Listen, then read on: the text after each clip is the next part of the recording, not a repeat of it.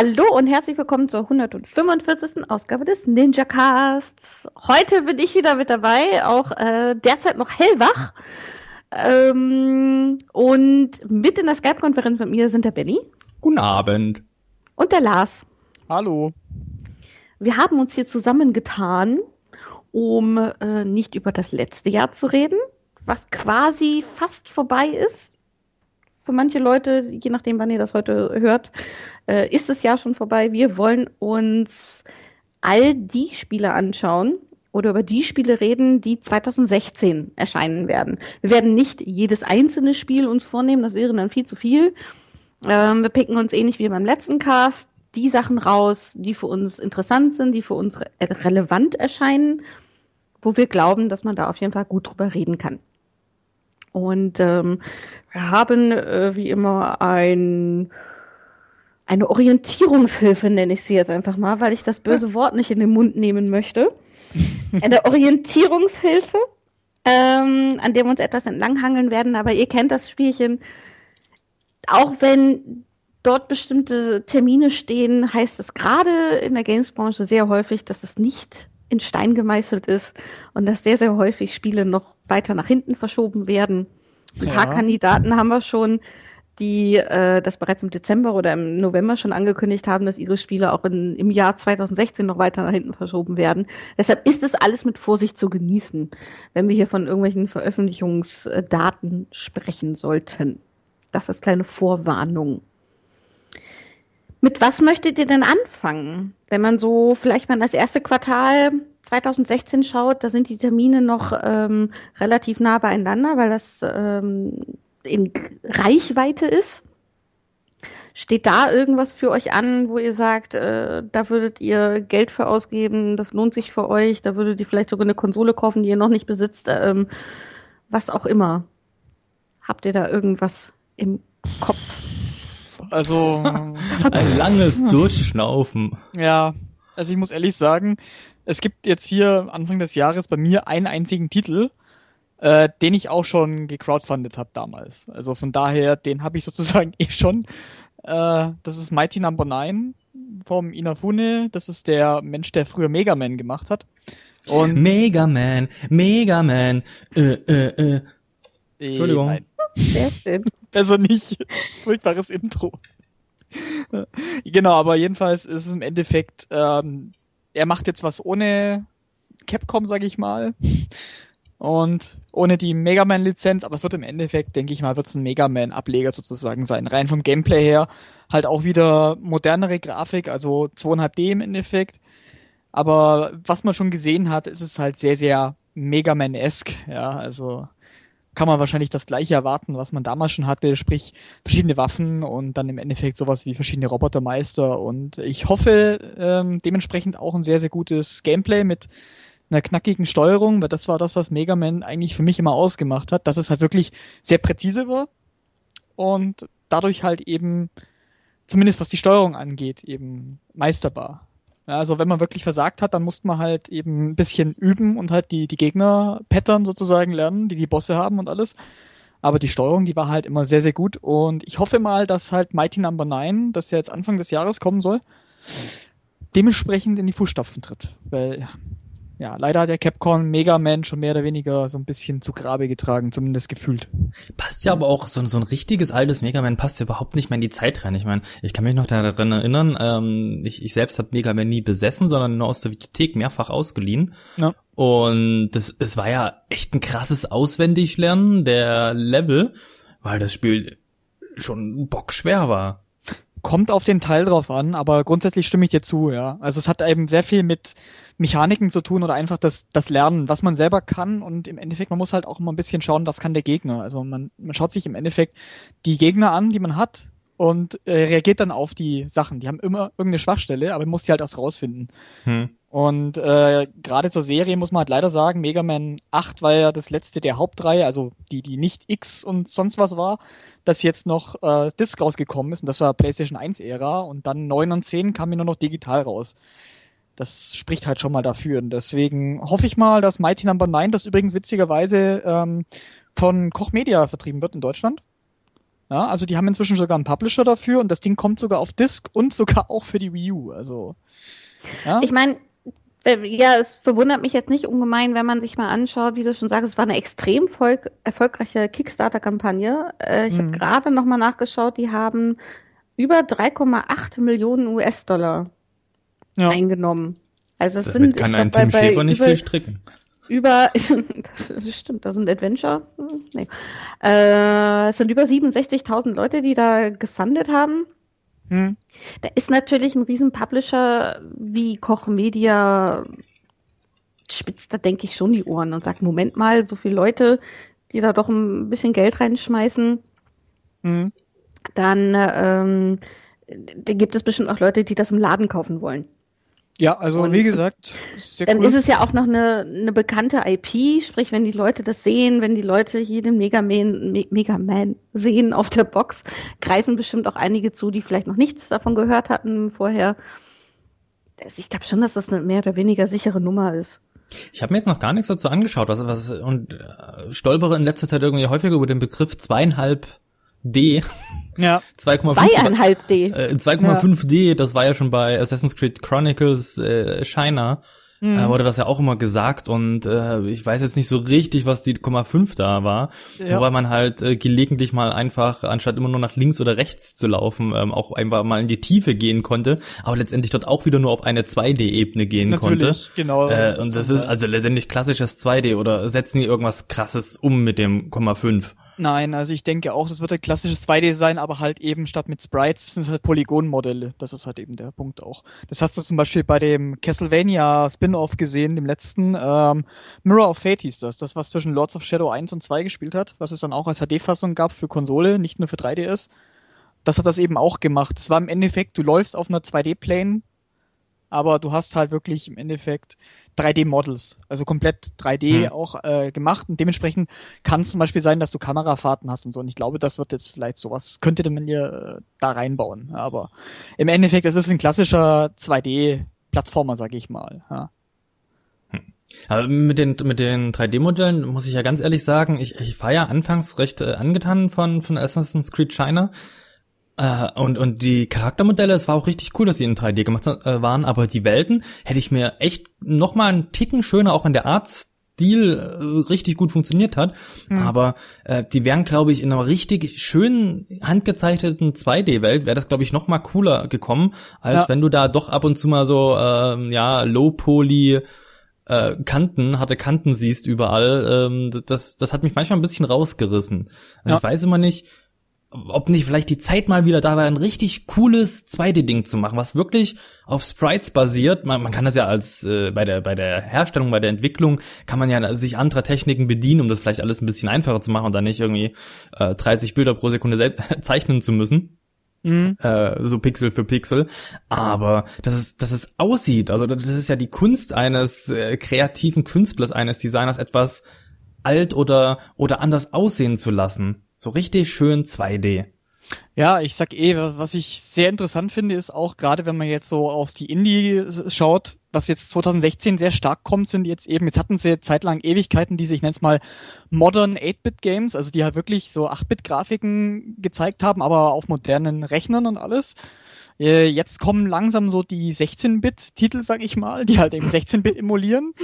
Ja, also moderne Spiele, also auch von den Spielmechaniken teilweise, die halt aber eine 16-Bit-Grafik haben. Zum Beispiel kommt von Retro City Rampage, was als äh, D-Make von GTA angefangen hat. Also ein D-Make ist im Endeffekt was, wo man sagt, man nimmt ein modernes Spiel und versucht das Ganze sozusagen aussehen zu lassen, als wenn das Spiel auf einer alten Hardware gemacht wäre. In dem Fall machen sie es halt wirklich nur optisch und es kommt dann ein 16-Bit Spiel davon sozusagen. Aber warum?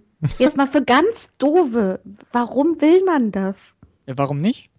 Gegenfrage, ganz einfach. Nee, also ich finde zum Beispiel gerade ja, nee, also, gezeichnete, ich mein, handgezeichnete äh, Sprites äh, sehen immer noch sehr toll aus. Das Problem ist halt, dass viele Indie-Entwickler einfach sagen, äh, ja, ich habe kein Geld und so, machen wir halt 2D und machen wir halt die Pixel-Grafiken. Das ist halt einfach dann immer eine Ausrede. Ja, das ist das ja, aber es ist nachvollziehbar. Das ist ja, ja. Ähm, wir, wir äh, programmieren ja auch immer so ein bisschen vor uns hin, manchmal für die Webseite, mhm. manchmal irgendwelche Tools, aber auch mal so äh, an kleinen Spielideen rum.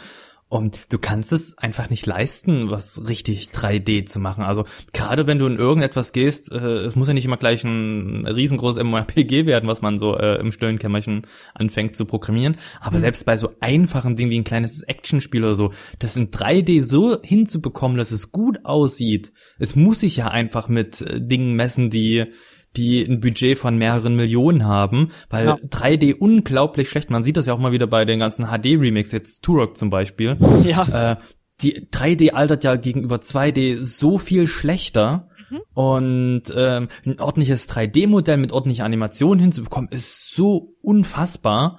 Also, also da, da kannst du in deiner Freizeit ordentlich stricken ich, ich verstehe das, wenn man, wenn man sagt, ich habe irgendwie eine total tolle Idee und ich habe Indie-Studio, wir haben nicht so viele Leute, wir haben nicht so viel Geld, kann ich total nachvollziehen. Und da gibt's ja wirklich tolle äh, ähm, Sachen, die unglaublich schön noch aussehen. Das verstehe ich vollkommen. Aber Lars meinte vorhin irgendwie ein D-Make von GTA. Und dann ja, also, äh, frage ich mich, dann ist das quasi ein GTA in einer 16-Bit-Grafik. Und da frage ich mich dann, wenn es kein neues Spiel ist in dem Sinne, warum will ich dann ein mir schon bekanntes Spiel in einer schlechteren, sehr alten Grafik haben? Bin ich dann so ah, Retro-Fan? Verstehst du meine Frage jetzt? Ja, ja jetzt, jetzt verstehe also, ich. Das bin ich so sehr Retro-Fan, dass ich sage, boah, ich finde ich finde 16-Bit einfach so geil, dass ich ein Spiel, was mir schon bekannt ist, auch noch in 16-Bit spielen will. Jetzt, jetzt habe ich es verstanden. Äh, nee, ja. damit war gemeint, dass es nicht GTA ist, sondern ein, ein GTA-like-Spiel, beziehungsweise wenn du das alte GTA, ah, okay. das, das allererste okay. oder das zweite, das war ja eben so eine Top-Down-Perspektive. Mhm. Ja? Und jetzt gibt's eben einen Fan, der hat damals jetzt schon das Retro City Rampage gemacht. Das gab es schon in mehreren Auflagen und das ist halt wirklich, ich muss sagen, das ist wirklich ein Meisterwerk der Programmierkunst. Ja, der hat das Ding jetzt sogar für den 486er rausgebracht. Das muss man sich mal geben, ja. Er hat eine wirkliche Disk-Version gemacht davon, ja. Also auf wirklich so einer 3,5 Zoll Floppy-Disk.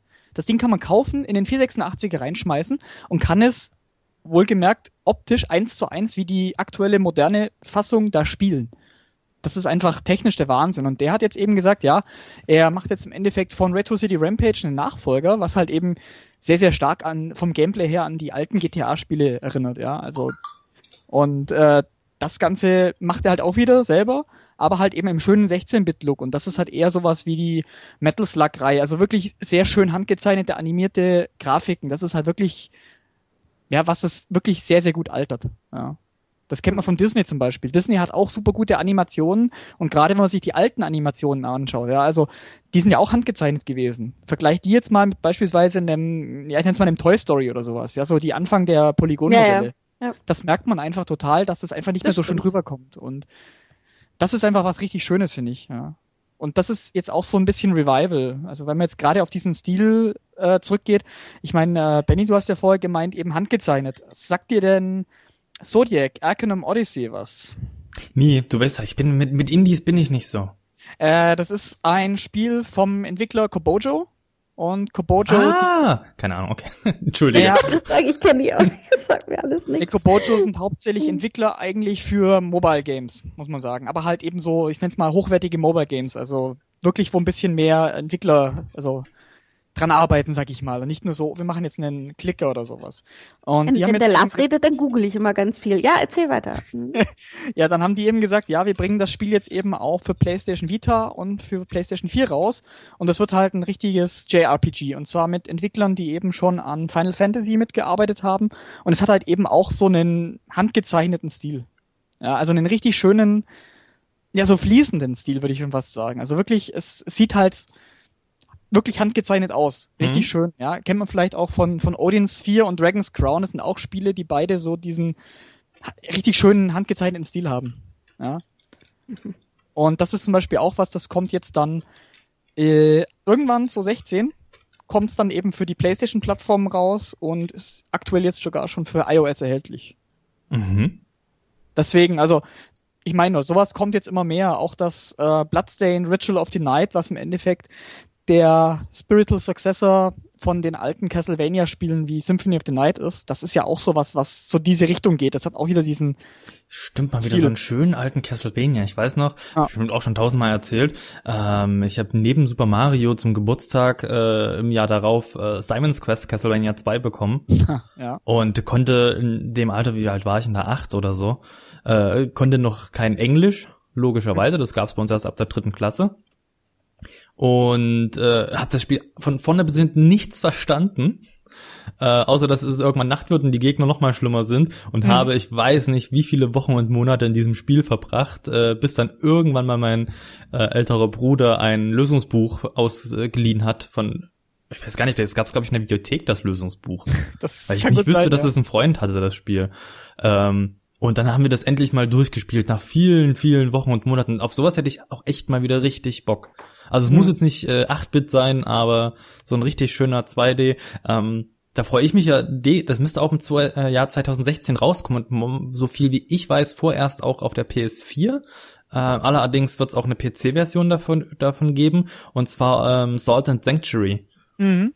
Das ist auch von einem äh, kleinen Studio, Mann, Frau, ähm, programmieren und schreiben Musik und machen die Grafiken dafür. Und letztendlich ist es ja eine 2D-Version, nicht 2,5, sondern eine 2D-Version von mhm. Dark Souls. Und jetzt nerv ich schon wieder alle Leute, weil ich diesen Namen schon wieder gesagt habe. Der kommt heute aber nochmal, denn es gibt ja einen neuen Dark Souls-Teil 2016. Ähm, aber es ist letztendlich eine 2D-Version davon.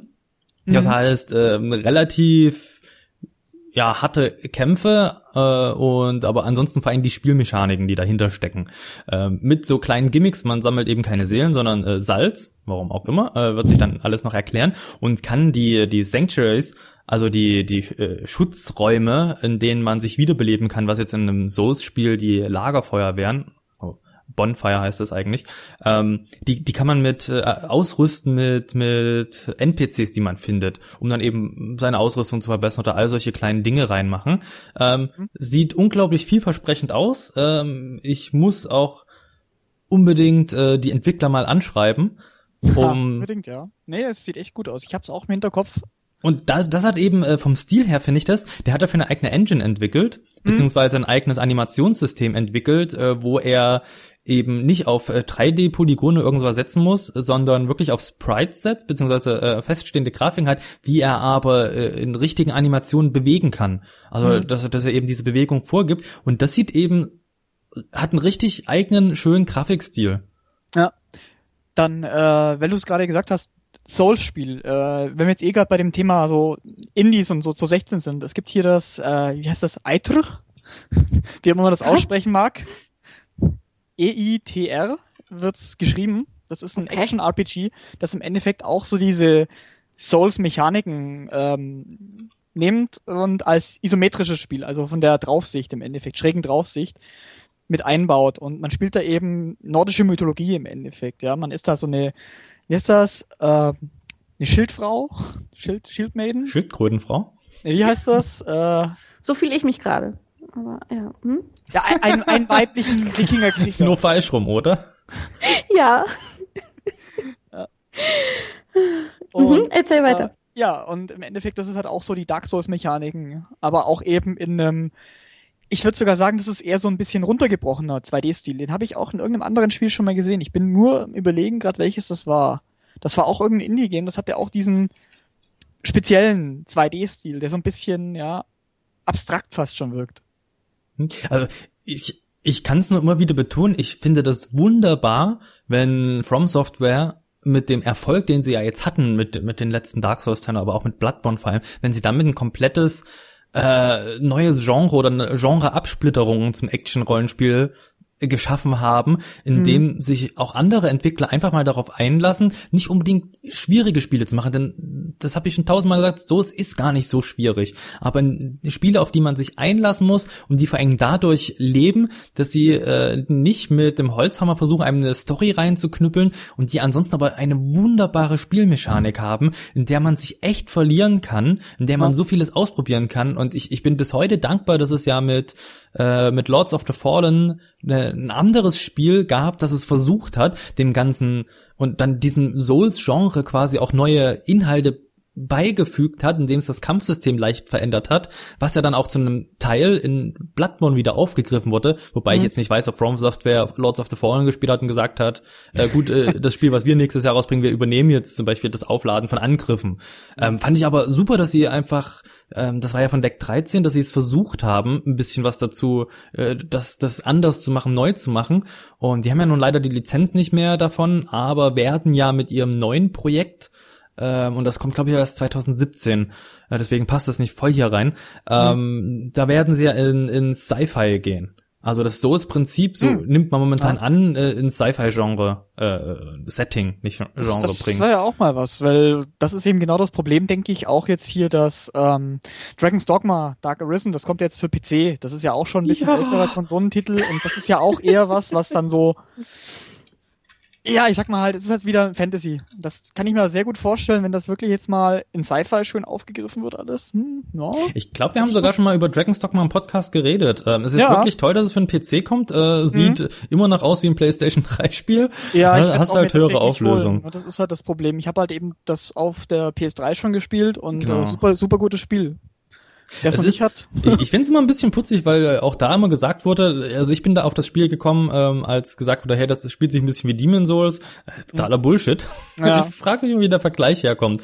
Ähm, aber es ist, es ist ein schönes japanisches Rollenspiel, ähm, mit nervigen Begleitern, weil man da nie alleine loszieht in dieser Welt, äh, in der einem am Anfang äh, so ein böser Drache so ein bisschen am Herzen rumspielt. Ja eine OP äh, am offenen Herzen. Das ist ja. äh, äh, von der Story her ist das alles ganz putzig gemacht, aber es, es hat einen schön düsteren Fantasy-Stil. Äh, du läufst ja. nie allein rum, sondern hast immer Begleiter dabei, die, das ist, ich hoffe, dass man es in der PC-Version abschalten kann. Ähm, ich wünsche es jedem, der mit dem Gedanken spielt, dieses P äh, Spiel für den PC zu kaufen, denn in der PS3-Version geben diese Knallköpfe alle fünf Sekunden, ungelogen, das ist ungelogen, ja. äh, Sprüche ab und immer dieselben, immer dieselben Sprüche. Und du wirst irgendwann bescheuert. Von daher dürfte vielleicht wirklich die PC-Version allein deswegen schon die Definitive ja. Version sein, wobei man Bitte. muss ja leider sagen, es ist halt Capcom und Capcom PC-Ports sind halt leider hm. ah nicht gut leider. Also wirklich fast alle, die waren bisher ziemliche Grütze. Deswegen muss ich leider sagen, Capcom-Spiele spiele ich fast auch nur noch auf Konsole inzwischen. Das ist halt ja, die so. ersten Screenshots haben ja wirklich gezeigt, dass sie an der Grafik nicht weiter rumschrauben. Also da hey, wird nicht klar, viel Arbeit rein investiert worden sein. Ja. Ähm, ich fand es aber trotzdem als ein Party-Rollenspiel hat das echt Spaß gemacht. Das Kampfsystem ist ja. eben ähnlich wie in einem Souls, macht Spaß, äh, die Gegner nicht mit Button-Mashing zu töten, sondern tatsächlich auch mal ähm, ähm, richtig zu entscheiden, wie ich kämpfen möchte, was ich kämpfen möchte. Die Story ist ganz okay, die Welt ist ähm, leider sehr fragmentiert mit sehr vielen Ladebildschirmen, aber ähm, ja, für ein Spiel, was für die PS3 rausgekommen ist, vollkommen gut gewesen. Also ich hatte echt sehr viel Spaß in diesem Ding. Ja. Nee, ansonsten, ich würde sagen, ich hau jetzt hier noch ganz kurz eben zwei Titel rein, dann können wir zumindest die Indie-Runde, sage ich mal, schon ein bisschen abschließen. Äh, weil ich habe noch zwei andere Spiele eben äh, gekickstartet. Witzigerweise, die sollten jetzt alle dieses Jahr rauskommen. Bist du es, Flo? Nee, das ist witzigerweise. Ich habe wirklich nur eine Handvoll Spiele überhaupt gekickstartet. Aber die sollen jetzt alle eben dieses Jahr rauskommen. Das eine ist jetzt eben hier das äh, Bloodstained, das Ritual of the Night.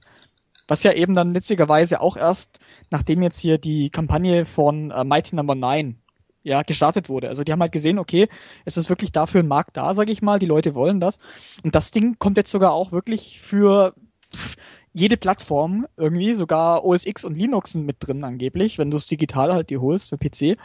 Ähm, und sogar eben als Physical Release. Ja, das oh. ist auch ziemlich cool ich musste wieder googeln, äh, was ich bei Last irgendwie gefühlt immer mache. Aber jetzt, wo ich es äh, aufhabe, die Kickstarter-Kampagne von Bloodstained Ritual of the Night, ja. äh, erinnere ich mich auch daran. Ich hatte mir das auch angeschaut und dann habe ich dann irgendwie doch nicht gekickstartert, weil es nicht so meins ist. Aber das hat zum Beispiel ja noch mehr Geld als Mighty Number no. 9 zusammengekriegt. Mhm. 5,5 Millionen Dollar. Ja, und jetzt pass auf, jetzt werde ich gleich nochmal einen Titel ansprechen, der noch mal mehr gekriegt. Noch mal mehr. Weißt du es oder ich, ich kann schon mal googeln. Äh, ja, Lass schon mal den Namen raus hier. Das war nämlich äh, Shenmue 3. Ach, das war das nicht diese Geschichte Moment mal, das ist ja kein richtiger Skandal? Genau. Mit, äh, ja. Ach, ja es hat aber über 6 Millionen gekriegt im Kickstarter. Und inzwischen ist es ja auch eben bei Sony als Publisher. Das war übrigens Inzwischen, das war doch von Anfang an da die verlogene ja, Runde. Ja, ja, genau. War, ich wollte, ich wollte gerade sagen, warum inzwischen, weil es hat eine sehr, sehr interessante äh, Geschichte, was mit Shenmue war. Shenmue ist ja eigentlich ein Sega-Franchise. Ja, heißt, Teil 1 kam für Sega-Konsole raus. In dem Fall Dreamcast, deswegen ist es eigentlich ein Dreamcast-Spiel. Teil 2 war sehr, sehr witzig, weil das kam in Europa und Japan für die Dreamcast noch raus und in den USA war halt die Dreamcast da schon tot. Das heißt, die haben das Ding dann nur exklusiv für die Xbox rausgebracht. weil halt Sega sehr Xbox-nah war und dann gesagt hat, okay, die ganzen, sag ich mal, Dreamcast-Titel und die ganzen Arcade-Titel, die kommen dann halt exklusiv für die Xbox raus. Und das ist dann halt schon ziemlich lustig, wenn jetzt hier sagt, der Generation jetzt die, den dritten Teil holt sich Sony exklusiv. Also zumindest für Konsolen exklusiv. Das ist schon ziemlich witzig. Ja. Aber, da bin ich aber sehr, sehr gespannt, was daraus wird, weil das war ja schon so ein Skandälchen in 2015. Klar, wobei ich auch sagen muss, ich bin auch sehr gespannt auf das Spiel, weil Shenmue 1 und 2 sind für mich immer noch Spiele, die damals wirklich so eingeschlagen haben. Problem ist, heutzutage sind die halt eigentlich nicht mehr so, ja, wie soll ich sagen, die, die flashen einen nicht mehr weg, weil alles, was Shenmue 1 und 2 damals ausgemacht hat, ist halt was typisch in einem Open-World-Spiel ist. Und wenn man sich jetzt gerade die Yakuza-Spiele anschaut, das sind ja eigentlich eh schon die geistigen Nachfolger von Shenmue. Aber soll das schon 2016 kommen? Ja, glaub schon, oder? Okay, ich habe tatsächlich äh, habe ich von der Serie gar keine Ahnung, deswegen habe ich es mir auch nicht angeschaut. Ich guck mal, ich schau mal ich nach. Ich weiß es nicht. Shenmue Kickstarter. Also ich habe gedacht zumindest, dass es so 16 kommt. Oh, okay. Äh, nee, dann es ja, wurde verschoben. Nee, 17. so 17. Aber das ist halt auch wieder so ein Ding, äh, ja. muss man ja fairerweise sagen. Also ich weiß jetzt nicht, was Sony da an Kohle noch reinpulvert, aber mit 6 Millionen äh, kannst du halt so ein großes Open-World-Spiel 3D einfach nicht finanzieren. Naja, vor allem. Und wenn du siehst, was... 2 hat der schon an, an Kosten, ne? Ja, äh, auch das war ja so, so ein kleines, also es gibt, gab ja einen guten Grund, warum Sega da nicht gesagt hat, los komm, wir machen jetzt noch einen dritten, vierten, fünften Teil. Ja. Äh, sau teuer gewesen in der Produktion und hm. eingespielt, klar, es hat sehr eingefleischte Fans. Ja. Äh, eine eingefleischte Fangemeinde, aber äh, so, so ein großer Kassenschlager war es ja dann doch nicht und äh, hm. Ja, ich denke halt, das war das Problem, aber einfach auch das ganze Setting an sich hat halt Shenmue wirklich rein von der Vielfalt und von der Spielwelt so viel gemacht. Ich meine, du hast dann im Endeffekt wirklich einen echten Charakter gespielt, der halt in den Ende der 80ern war das, glaube ich, äh, gespielt hat und du konntest halt wirklich dann, du hast komplett das Wetter gehabt von dem damaligen Tag, ja, du konntest komplett den ganzen Tag haben, wie es damals war in diesem Ort Du hattest komplett einen Ort nachgebaut. Du konntest sogar dann äh, Geld verdienen. Du konntest in eine Arcade gehen und dann wirklich die Original-Arcade-Spiele von damals, die hat Sega selber natürlich in ihr eigenes Spiel reingepackt hat, spielen. Also ein Spiel im Spiel. Dann hattest du halt, ich glaube, Shenmue war eines der ersten, wenn nicht gerade das erste Spiel, was wirklich Quicktime-Events eingeführt hat. Yay, danke. Ja, äh, und war halt aber leider, leider viel zu teuer. Ich glaube, was waren es? Zwischen, ich glaube, 50 und 70.000, äh, Quatsch, 1000 Millionen US-Dollar hat nur das Spiel gekostet, was halt richtig, richtig teuer ist, wenn man denkt, das kam äh, in Japan Ende 99 raus. Ja, also ja, war halt im Endeffekt dann auch einer der, wenn nicht gar der letzte Sargnagel für Sega. Deswegen bin ich sehr Sega. gespannt. Na, bin ich sehr gespannt. Ja. Aber das ja dann erst 2017. Ja, Richtig. leider. Dafür kommt ja, weil wir die ganze Zeit bei so 2D Sidescroll und so weiter sind, ich hatte es ja gerade schon gesagt, ähm, Assassin's Creed Chronicles geht weiter. Mhm. Und fand ich ziemlich krass sogar äh, von, von der Geschwindigkeit der Veröffentlichung, denn ähm, China, der erste Teil davon, von diesem 2,5D-Ableger, der ist ja äh, im Frühjahr 2015 rausgekommen. Äh, wann war das? Februar, März so um die Dreh rum, wenn ich mich nicht irre. Mhm. Und jetzt kommt der nächste Teil, kommt schon im Januar. Und es mhm. müsste Indien sein, wenn ich mich nicht irre. Und schon im Februar hinten dran kommt dann direkt der dritte Teil, äh, Russia. Also zwei Settings innerhalb von einem Monat direkt rausgehauen. Jetzt können die Leute wieder sagen, Ubisoft melkt. Mhm. Aber äh, ich, ich freue mich drauf, weil wie gesagt, vom Gameplay her fand ich das eine schön reduziertes 2D-Gameplay. Hat unglaublich Spaß gemacht, sich da rumzuschleichen, zumal die auch wieder mehr auf Schleichen ausgelegt waren und nicht so viel kämpfen. Oder der erste Teil war jetzt mehr auf Schleichen ausgelegt und nicht so viel kämpfen wie jetzt in den neueren Assassin's Creed-Teilen, wo man ja die Leute äh, zu Tode prügelt mit Fäusten. Das, ey, das tut mir immer so weh. Was da an Blut gespuckt wird. Das ist und das Spiel ab 16, aber gut, das Thema hatten wir schon mal. Ja, ähm, aber ich, ich freue mich richtig drauf. Also äh, Russia, da geht's ja dann wahrscheinlich so Richtung äh, Zahnzeit oder Oktoberrevolution. Ich bin mir gerade nicht sicher. Die hatten zwei Settings schon mal genannt. Das ist ja auch der. Äh, ich spiele ja gerade noch Black Flag. Und äh, die Leute von Ubisoft haben ja irgendwann mal gesagt, hey, wenn ihr an Black Flag rumguckt, dann könnt ihr äh, sehen oder dann seht ihr schon, welche Teile als nächstes kommen. Unter anderem wurde da eben die französische Echt? Revolution schon angezeigt äh, und über die gesprochen. Ähm, London wurde, wenn ich mich nicht irre, schon erwähnt und China wurde schon gezeigt und über Russland wurde eben schon gesprochen.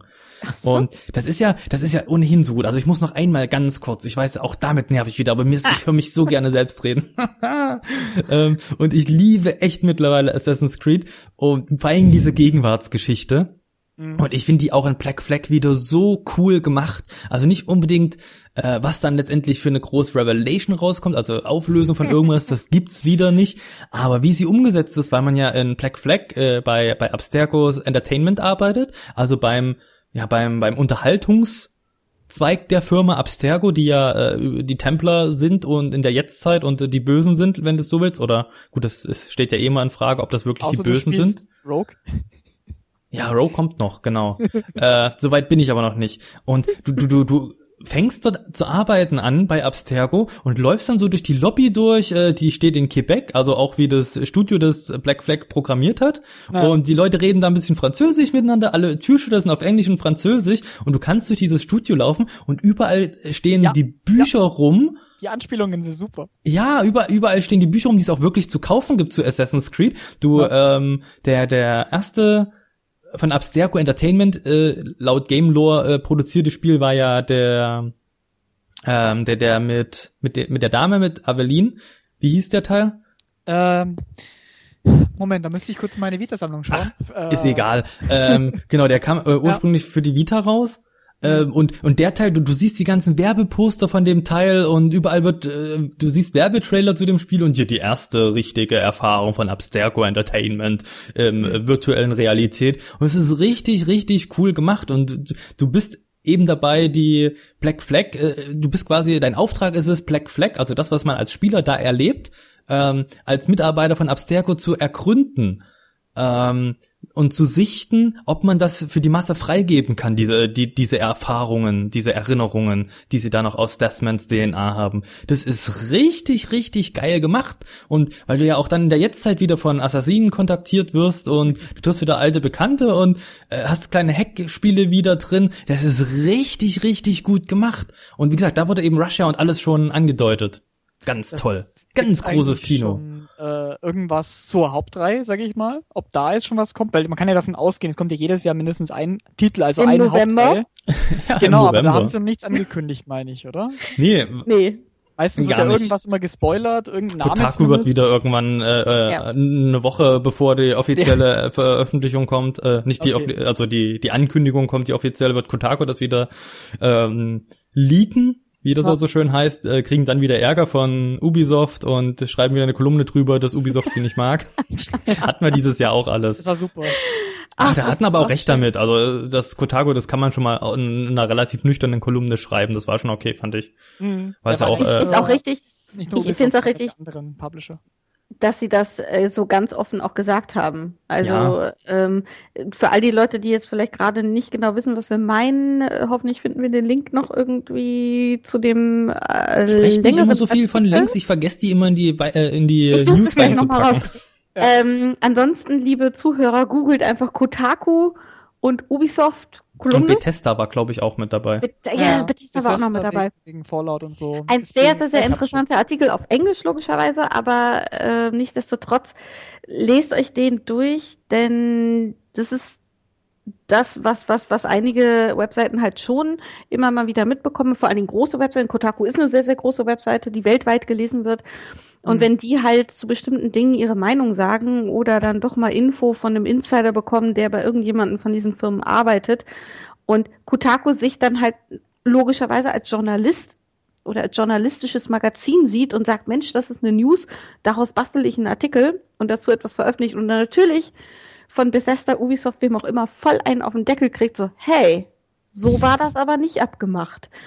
Und dann dieses, wo ist der Journalismus hingekommen? Äh, sind wir Games-Leute überhaupt wirklich Journalisten heutzutage ähm, und so weiter? Und wie das Verhältnis zwischen Publisher, Entwickler, Games-Journalist ist, das ist ähm, wirklich spannender Artikel. Wo, wobei, wenn wir den Artikel jetzt erwähnen und auch anpreisen, müssen wir auch gleichzeitig noch eine Erwiderung darauf äh, anpreisen. Ich bin mir gerade nicht hundertprozentig sicher. Es könnte es sein, dass ich es auf superlevel.de gelesen habe, äh, so eine kleinen deutschen Seite, ähm, die sich sehr viel mit Indie-Spielen beschäftigt.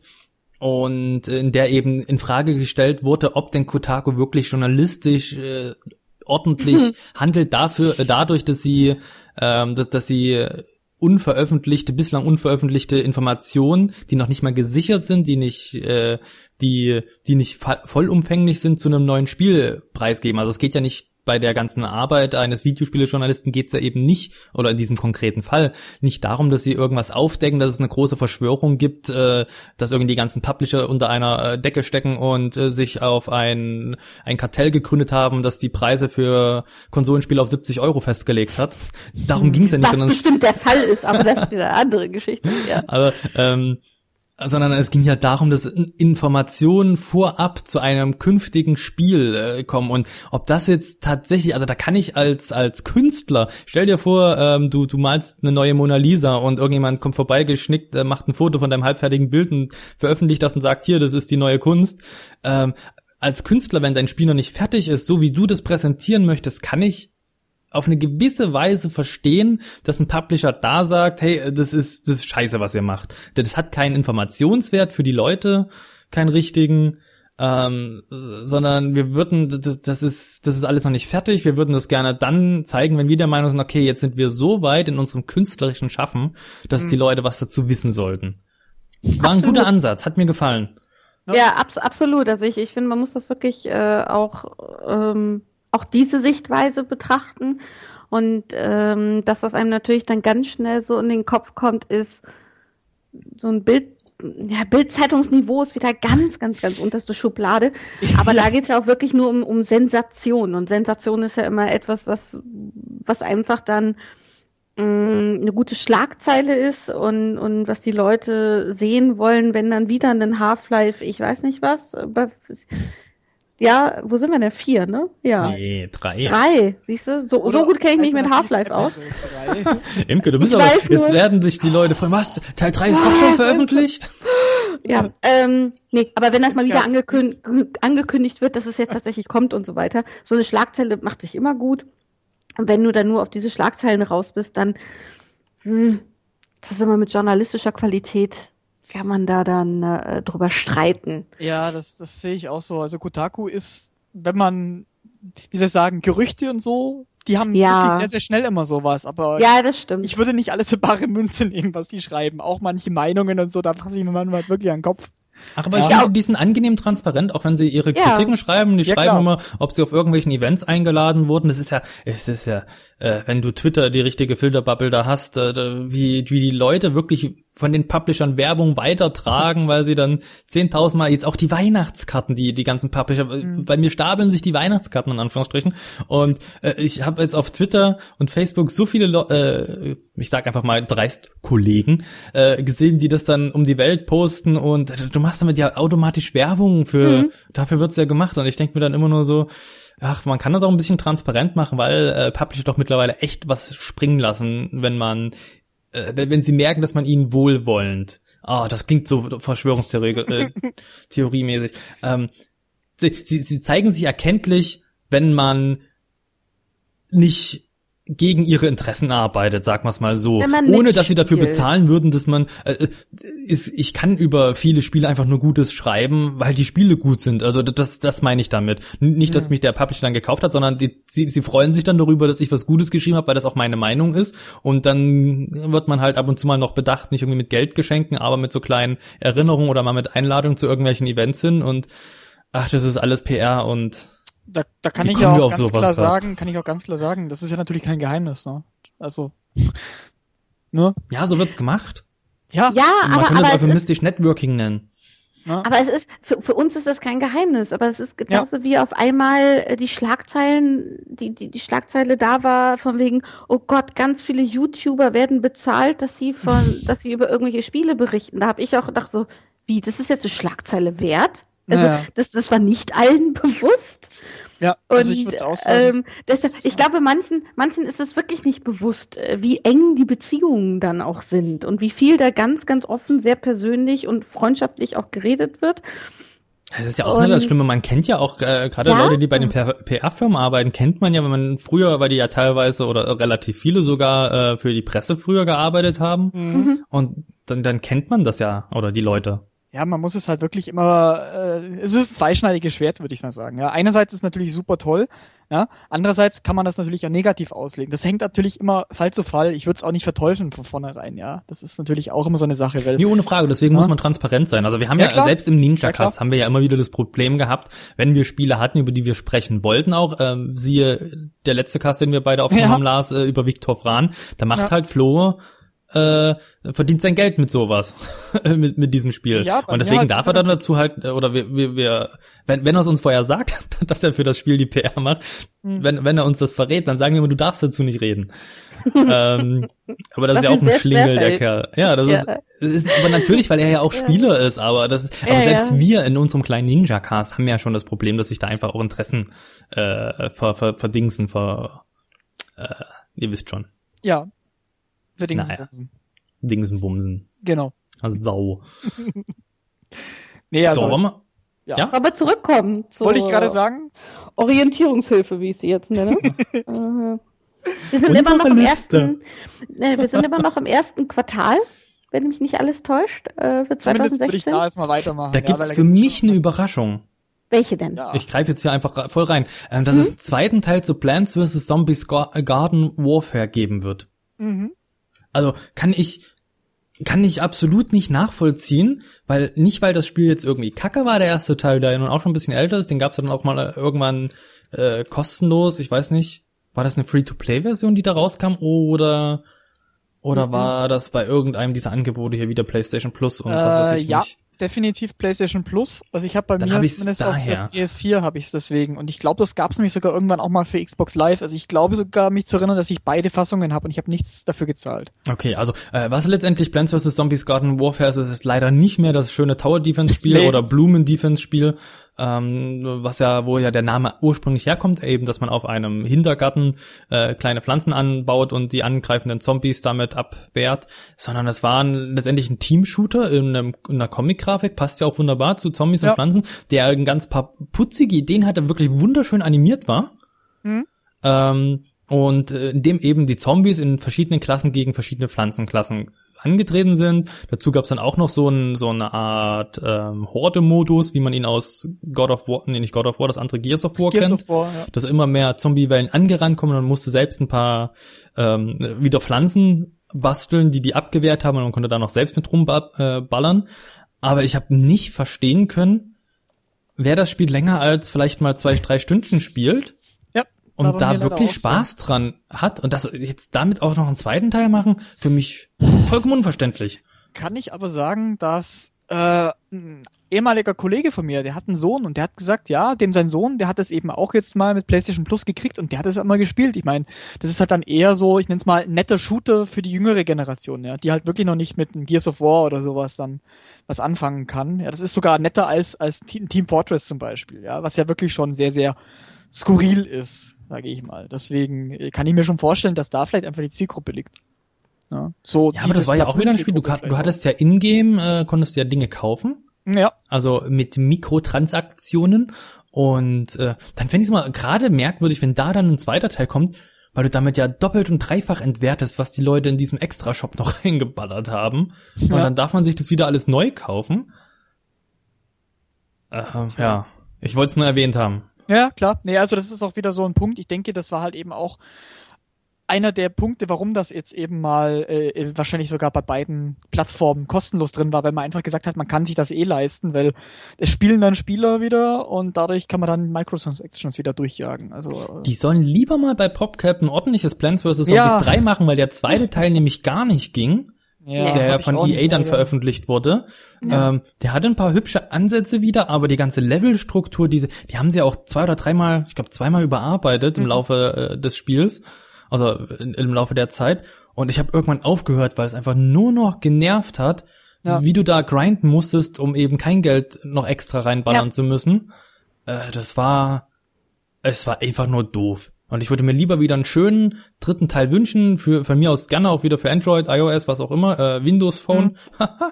äh, dass du dann irgendwie für fünf Euro oder so kaufst. Ja, also Gern. da von mir aus auch, also da würde ich sogar 10 Euro ausgeben. Von ehrlich. mir aus, ich bin voll bei dir. Nee, also wirklich, ich meine, den ersten Teil habe ich mir Lass es damals, 15 sein. Ich wollte okay. sagen, ich habe den wirklich für 15 Euro damals gekauft, glaube ich, für PC, als der rauskam. Und ich war da nicht enttäuscht. Es war eines der Spiele, wo ich sehr viel Stunden Spaß hatte. Und ich habe mir dann super. Sogar die, die, äh, es gibt eine DS-Version, die habe ich mir sogar auch gekauft. Dann, die war leider nicht mehr ganz so gut, aber es war halt Leben nicht so schlimm wie jetzt Teil 2, was Microtransactions und so angeht. Das kann halt wirklich so ein Spiel kaputt machen, finde ich. Und da. Es gibt ja hm. noch ein Spiel mit einer sehr bekannten IP, wo viel Schindluder schon mitgetrieben wurde, mhm. wo es jetzt nochmal einen Anlauf wird? gibt. Ne, geschindet.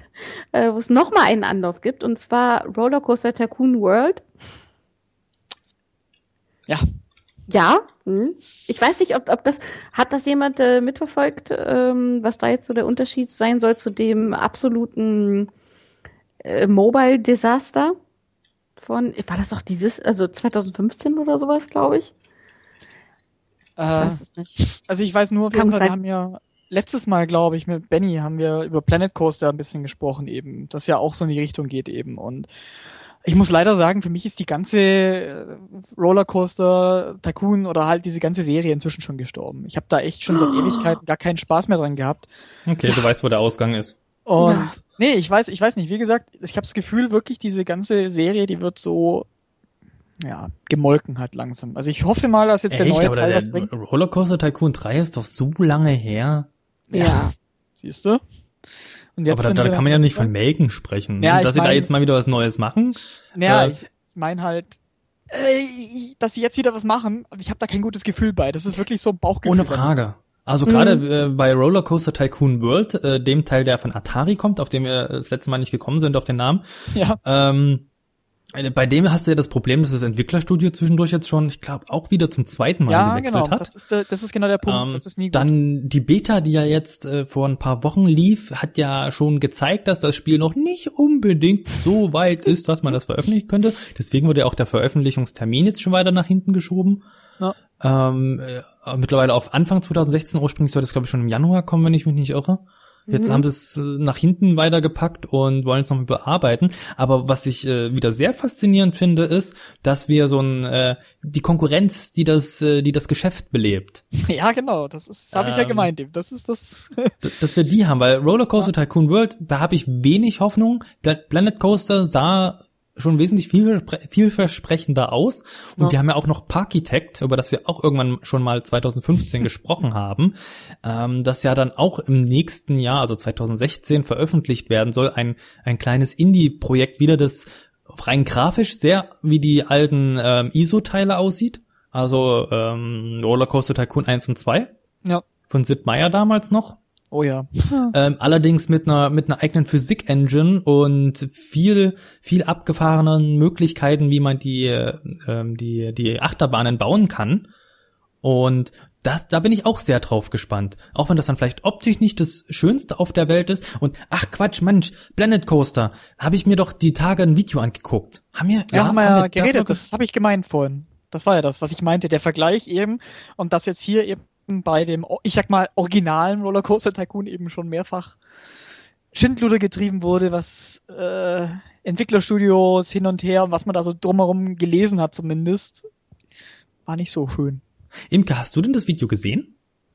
Ich glaube nicht.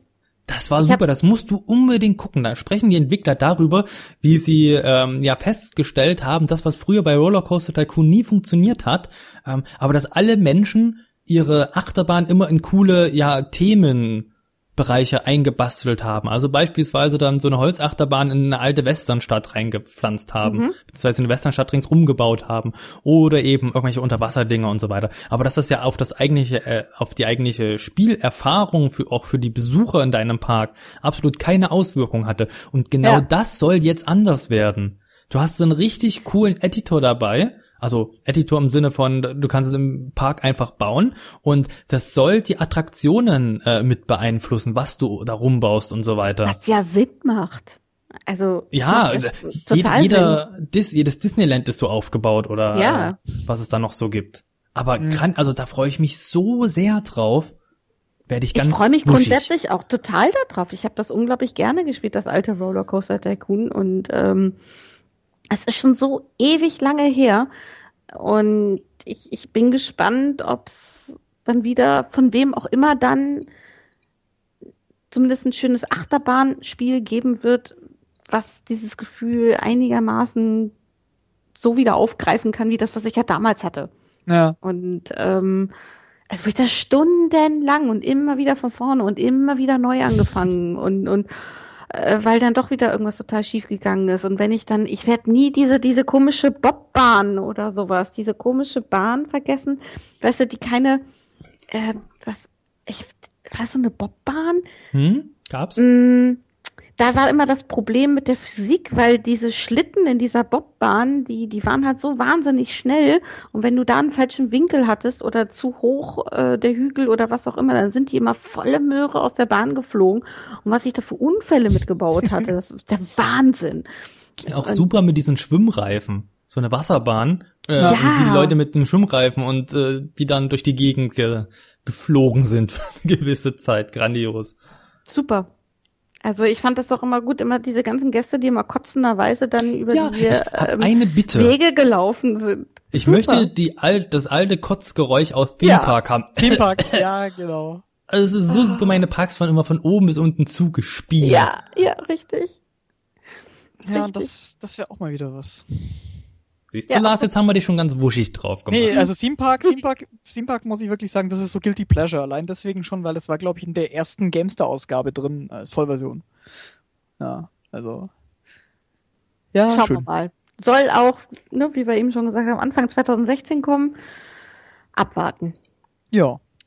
Äh, was haben wir denn noch Schönes, wenn ich mal hier so reinschaue? Oh, Oh, oh, ich weiß. Es gab auf jeden Fall ein Spiel, da wollte der Benny unbedingt drüber reden.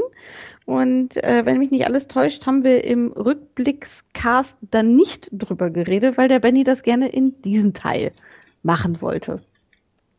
Richtig? Ja, das ist richtig, aber der Grund, warum wir in 2015er Cast nicht darüber gesprochen haben, war, dass keiner von uns normalen Menschen, die, die nicht verrückt sind, keiner von uns hat eine Xbox One. Danke. Verdammt. stimmt. Carsten hat eine, äh, Lars hat eine, Carsten hat eine und äh, Flo hat auch eine, aber keiner von euch hat Rise of the Tomb Raider gespielt. Ja. Und äh, das ist ja das Traurige, also letztendlich war es ja ein Xbox-Exklusivtitel, der gleichzeitig mit Fallout 4 rauskam. Super Sache hat man schon mehrfach erwähnt. Und der jetzt aber im Frühjahr auch dann endlich für den PC kommen soll. Und wer mich gehört hat, der weiß, dass ich äh, den ersten Tomb Raider, den der Neuauflage, ähm, nicht, nicht so berauschend fand, nicht, äh, aber vor allem nicht was das Gameplay anging, sondern vor allem was die Atmosphäre und die Story anging. Die fand ich einfach nur hanebüchend albern, ähm, weil das ganze Promomaterial darauf ausgelegt war, dass sie jetzt voll eine ernste Lara Croft machen und eine realistische, die wir alle nachvollziehen können. Aber das hat sich komplett mit dem Gameplay gebissen.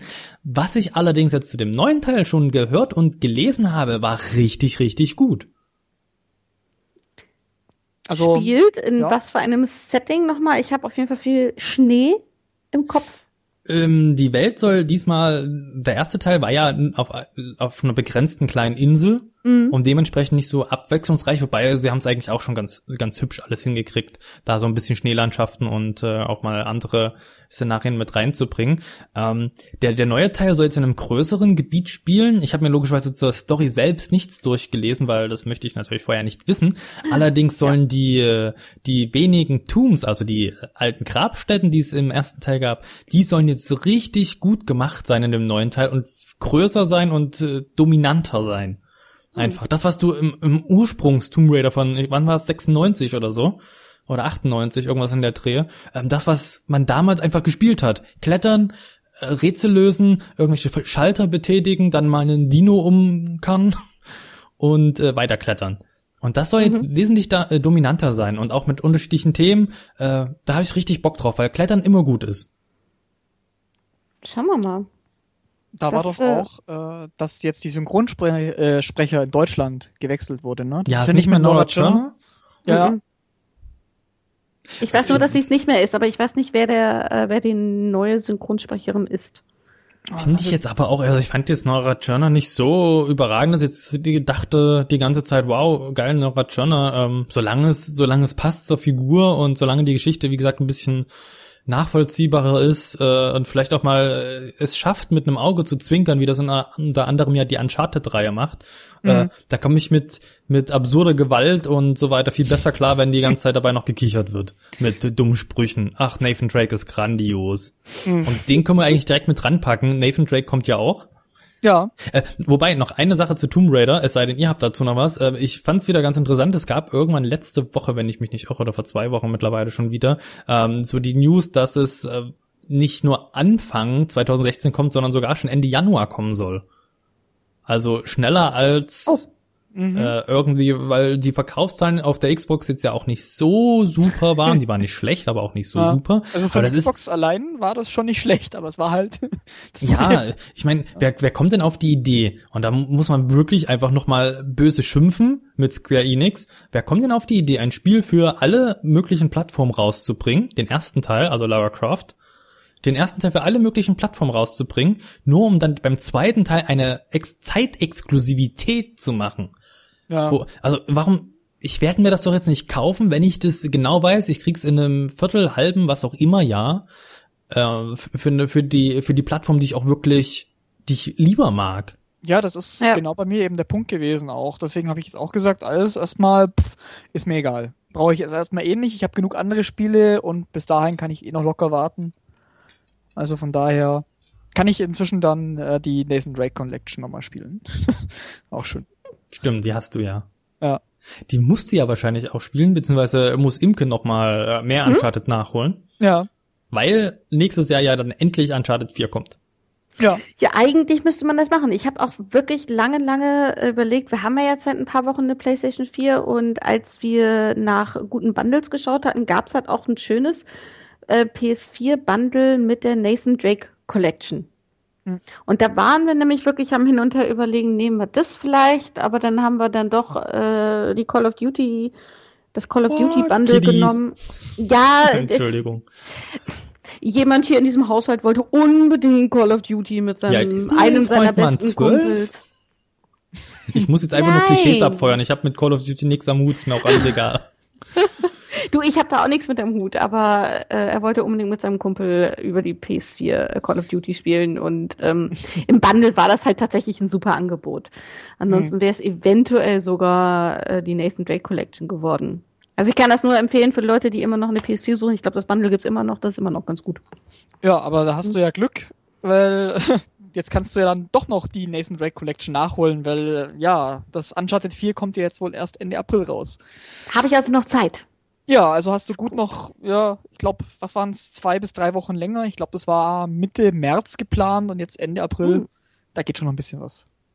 Und ich kann es nur jedem empfehlen, die Uncharted-Spiele machen echt Spaß. Ja, vom Gameplay her sind es Dinge, die ich auf sehr leicht durchspiele, weil ich es kacke finde. Aber die Inszenierung, die Story und der Witz, es ist so schön Indiana Jones. Mhm. Da, ach, selbst der erste, der gameplaymäßig nochmal eine ordentliche Spur zurück äh, rückständiger ist als die späteren Teile. Aber die machen so viel Spaß. Ich bin da so am, am Lachen und es ist einfach cool gemacht. Und das, das Beste ist immer, das, das regt mich auch bei, hat mich bei Tomb Raider auch total aufgeregt, aber das Beste ist immer, du kommst in irgendeinen Bereich rein, den du, in dem seit Jahrzehnten, seit Jahrhunderten niemand mehr war. Ja. Und du suchst dich da durch, löst Rätsel, robbst dich durch irgendwelche engen Gänge durch, äh, durchbrichst unterirdische Höhlensysteme, Mauern, alles, äh, kommst an Fallen vorbei, nur um dann am Ende in diesem Endraum zu sein, zu dem du die ganze Zeit hingehst, weil du da den Schatz vermutest. Und dann fällt oben durch ein, ein relativ großes Loch in der Decke der Höhle, fällt ein schöner Lichtstrahl rein, damit das auch alles cool inszeniert ist, muss ja alles schön aussehen. Und ich guck dann jedes Mal hoch und denk mir nur so, warum habe ich mich nicht abgeseilt? Naja, das könnte ja auch sein, dass einfach irgendwo in der Ecke ein paar Lampen sind oder Kerzen die, die dann schon brennen. Die schon brennen, genau. Seit 100 Jahren. Das, das wollte ich dir jetzt sagen. Ich dachte, das kommt jetzt dann. Das ist ja auch so der Klassiker. Ne? Nee, weil ich glaube, das Uncharted hat das, glaube ich, nie gemacht. Da waren die Lampen nie an. Bei Tomb Raider hast du, glaube ich, ja. immer diese Schreine gefunden mit den brennenden Kerzen, ne? Ja, auch bei, bei Far Cry war das ja so. Also, das ist ja so ein Klassiker eigentlich fast schon. Ja, super. Aber wenn wir gerade bei Far Cry sind, äh, jetzt wird's primitiv. Mhm. Oh. Far Cry Primal. Super Überschrift eigentlich, ne? Jetzt wird's primitiv. Aber ich glaube, es gibt da schon ganz, ganz, ganz äh, tolle Überschriften zu diesem Spiel. Far Cry Primal. Ähm, 1.3.2016 steht hier. Ähm, viel Ubisoft hat man ja noch nicht. Ja, aber, aber viel hat man jetzt noch nicht wirklich gehört. Also ich weiß, ich kann mich an einen Trailer erinnern, ähm, dann noch ein zweiter Trailer irgendwie, aber so richtig viel Bohai wurde noch nicht um das Spiel gemacht, Ach oder? Doch, es gab jetzt Anspiele Wochenenden Ach, schon wieder. Schon? Ja, die, die gab's schon. Ja. Ähm, gab es auch auf eigentlich so ziemlich jeder großen Seite mittlerweile den Bericht dazu. Dann habe ich irgendwo, ich weiß gar nicht mehr wo, war es bei Angry Joe, ähm, 30 Minuten Gameplay gesehen. Mhm. Ist es denn gut? Ich meine, da, da, so die Ersteindrücke, ähm, dass das ihr gesehen habt, weil ich habe da irgendwie noch nicht so wirklich viel von mitbekommen. Was sagt so euer halt- Bauchgefühl halt, im Moment? Es ist halt anders. Es ist halt anders einfach. Du hast halt jetzt ein ganz anderes Setting, allein schon, dass du jetzt nicht mehr die ganzen modernen Waffen hast und alles. Es sieht halt mehr, mehr so aus, wie ist das, das Horizon? Horizon Zero Dawn? Nee, ich hätte jetzt eher Richtung äh, Ark Survival Inst äh, Ja, aber Evolved. ich meine halt, ja, es ist halt eher dieses, ja, Stammes, ja, Gefühl, sag ich mal, dass du wirklich halt mit Pfeil und Bogen und sowas, ne? Das ist halt das. Du hast halt keine, keine Automatikgewehre, keine, keine Pistolen, kein gar nichts in die Richtung und halt eher dieses, ja, düster, dreckig Überleben, sag ich mal. Es ist auch, die unterhalten sich ja auch in, in ihrer eigenen Sprache. Ja. Wenn ich das richtig verstehe. Also ich, ich versuche mal noch nachzuvollziehen, wie wird das dann für mich als Spieler sein? Die, die geben dann irgendwelche Laute von sich, mit denen sie sich untereinander verständigen. Aber ich, derjenige, der da einen von diesen äh, Ureinwohnern spielt, ich verstehe gar nichts. Oder? Brauchst du auch nicht. Du kannst dich ja die ganze Zeit mit deinen äh, lieben, lieben Begleitern vergnügen. Äh, ja. und das sind nämlich keine menschlichen Begleiter, mit denen musst du also nicht reden, sondern Tierbegleiter. Das hat so einen kleinen Pokémon, äh, mhm. so ein Pokémon-Spielsystem drin, nämlich dass du verschiedene wilde Tiere zähmen kannst die dann an deiner Seite sind, äh, immer nur einer, wenn ich mich nicht irre. Und dem kannst du dann Befehle geben, so ein bisschen wie jetzt in Fallout 4 bei DocMe, dass du da sagen kannst, geh mal dahin, bleib mhm. mal hier, greif den mal an. Und dann kannst du eben verschiedene Raubkatzen, Bären, äh, Säbelzahntiger und was weiß ich nicht alles äh, kannst du eben zähmen und mit denen nach und nach die einzelnen Stammesdörfer ausschalten. Also ich glaube, vom Gameplay her ist es ein, äh, äh, ein erstklassiges Far Cry wieder. Ja, klar. Das denke ich auch. Das heißt, Dörfer einnehmen, so wie schon damals äh, in dem einen Far Cry, wo du in Afrika unterwegs bist. Oh, und da Dorf um Dorf einnehmen kannst, äh, irgendwelche Aussichtspunkte wahrscheinlich wieder freischalten, wie in jedem Ubisoft-Spiel. ja um die nähere Umgebung zu sehen. Das hatte, hat der Angry Joe, glaube ich, auch äh, erwähnt, dass das schon wieder da ist. Und ja, sah, sah halt aus wie, wie mehr von dem, was man schon hat. Wie gesagt, ein bisschen anderes Setting. Ja, es ist gimmicky, finde ich aber auch mehr. Jetzt, du hast halt eben jetzt keine technischen Gadgets, sondern hast dann deine Tiere. Ne? Du hast doch, glaub, irgendwie eine Eule, habe ich gesehen. Stimmt, ja. Du Solche kannst Sachen? eine Eule herbeirufen und dir damit die Gegend erkunden und dann kannst du die auch auf die Gegner runter äh, rauschen lassen noch. Ja, also genau. zusätzlich zu deinem anderen Tier. Also solche Sachen wird es mehr sein. Halt dann, wie gesagt, eben, äh, was ich gesehen habe, ist auch irgendwie du auf so einem Mammut reiten oder so war das, glaube ich. Dann hast du was gehabt mit eben viel mehr Nahkampfwaffen, sag ich mal, ein Speer, so, so ein Keildolch oder was das ist. Und die, wie soll ich sagen, die Physik und alles ist halt dementsprechend da. Also es ist schon ein bisschen härter, finde ich, als die letzten Far Cry-Teile, weil du hast jetzt halt wirklich Gewicht dahinter, hinter den Waffen. Ja? Also wenn du wirklich mit einem riesen Speer kommst und du rammst dem einen in den Bauch, ja, dann ja, ist es halt schon was anderes. um es mal bildlich darzustellen, sag ich mal. Ja, das ist halt also man muss schon so ein bisschen umdenken, meinst du? Weil, ja, es ist, ist auf jeden Fall nicht Weil die ganze so, Waffenmechanik ja sehr wahrscheinlich eine ganz andere sein wird. Klar, du hast natürlich auch wieder einen Pfeil und Bogen und so, aber ich denke mal, grundsätzlich wird es, denke ich, jetzt auch mal viel mehr jetzt auch Nahkampf gehen. Einfach weil du halt eine Limitierung der Waffen hast, mhm. wie gesagt. Es wird halt jetzt eher so die Mechanik die, die, ich, denke halt, es ist eine sehr interessante Mechanik, weil du halt eben nicht mehr dieses typische, oh, ich hock irgendwo da oder unten sind die Gegner, ich markiere sie und sniper alle weg. Ja, nee, das wird nicht genau. funktionieren, aber du kannst halt dann mit der Eule aufklären und dann musst du halt eben dich ranschleichen, dann schickst du vielleicht dein, dein Pet, sag ich mal, auf einen, der beschäftigt ihn da und dann, äh, es wird halt eher sowas sein, ne? Und dann halt eben auch schauen, kann man vielleicht wieder irgendwelche Tiere ähm, freilassen, die dann Chaos stiften im Lager, Das hat man in den alten Teilen auch schon gehabt. Ich denke, darauf wird es jetzt rauslaufen mehr. Wird es Cross-Plattform sein und dann am selben Tag oder gibt es da wieder mhm. irgendeine so blöde Ausnahme? PC kommt eine Woche danach. Konsolenfassungen okay, kommen schon Ende, Ende März, äh Quatsch, Ende Februar meine ich und Anfang März. Ah, soll okay. dann am PC rauskommen, aber ja, wie ich letztens schon gesagt habe, wenn ich es mir hole, wahrscheinlich dann auch wieder nur auf Konsole, weil Ubisoft-Titel spiele ich nicht mehr auf dem PC leider. Dann kannst du ja auch nicht The Division spielen. Ja doch, kommt doch auch raus für Konsole. Ja, aber nicht auf dem PC. Ja, genau. Das ist eh schon geplant, wenn dann. Falls ich spiele, wobei ich da inzwischen, ich muss leider sagen, meine Vorfreude hat sich da inzwischen auch schon ein bisschen geschmälert. Warum? Was ist denn The Division?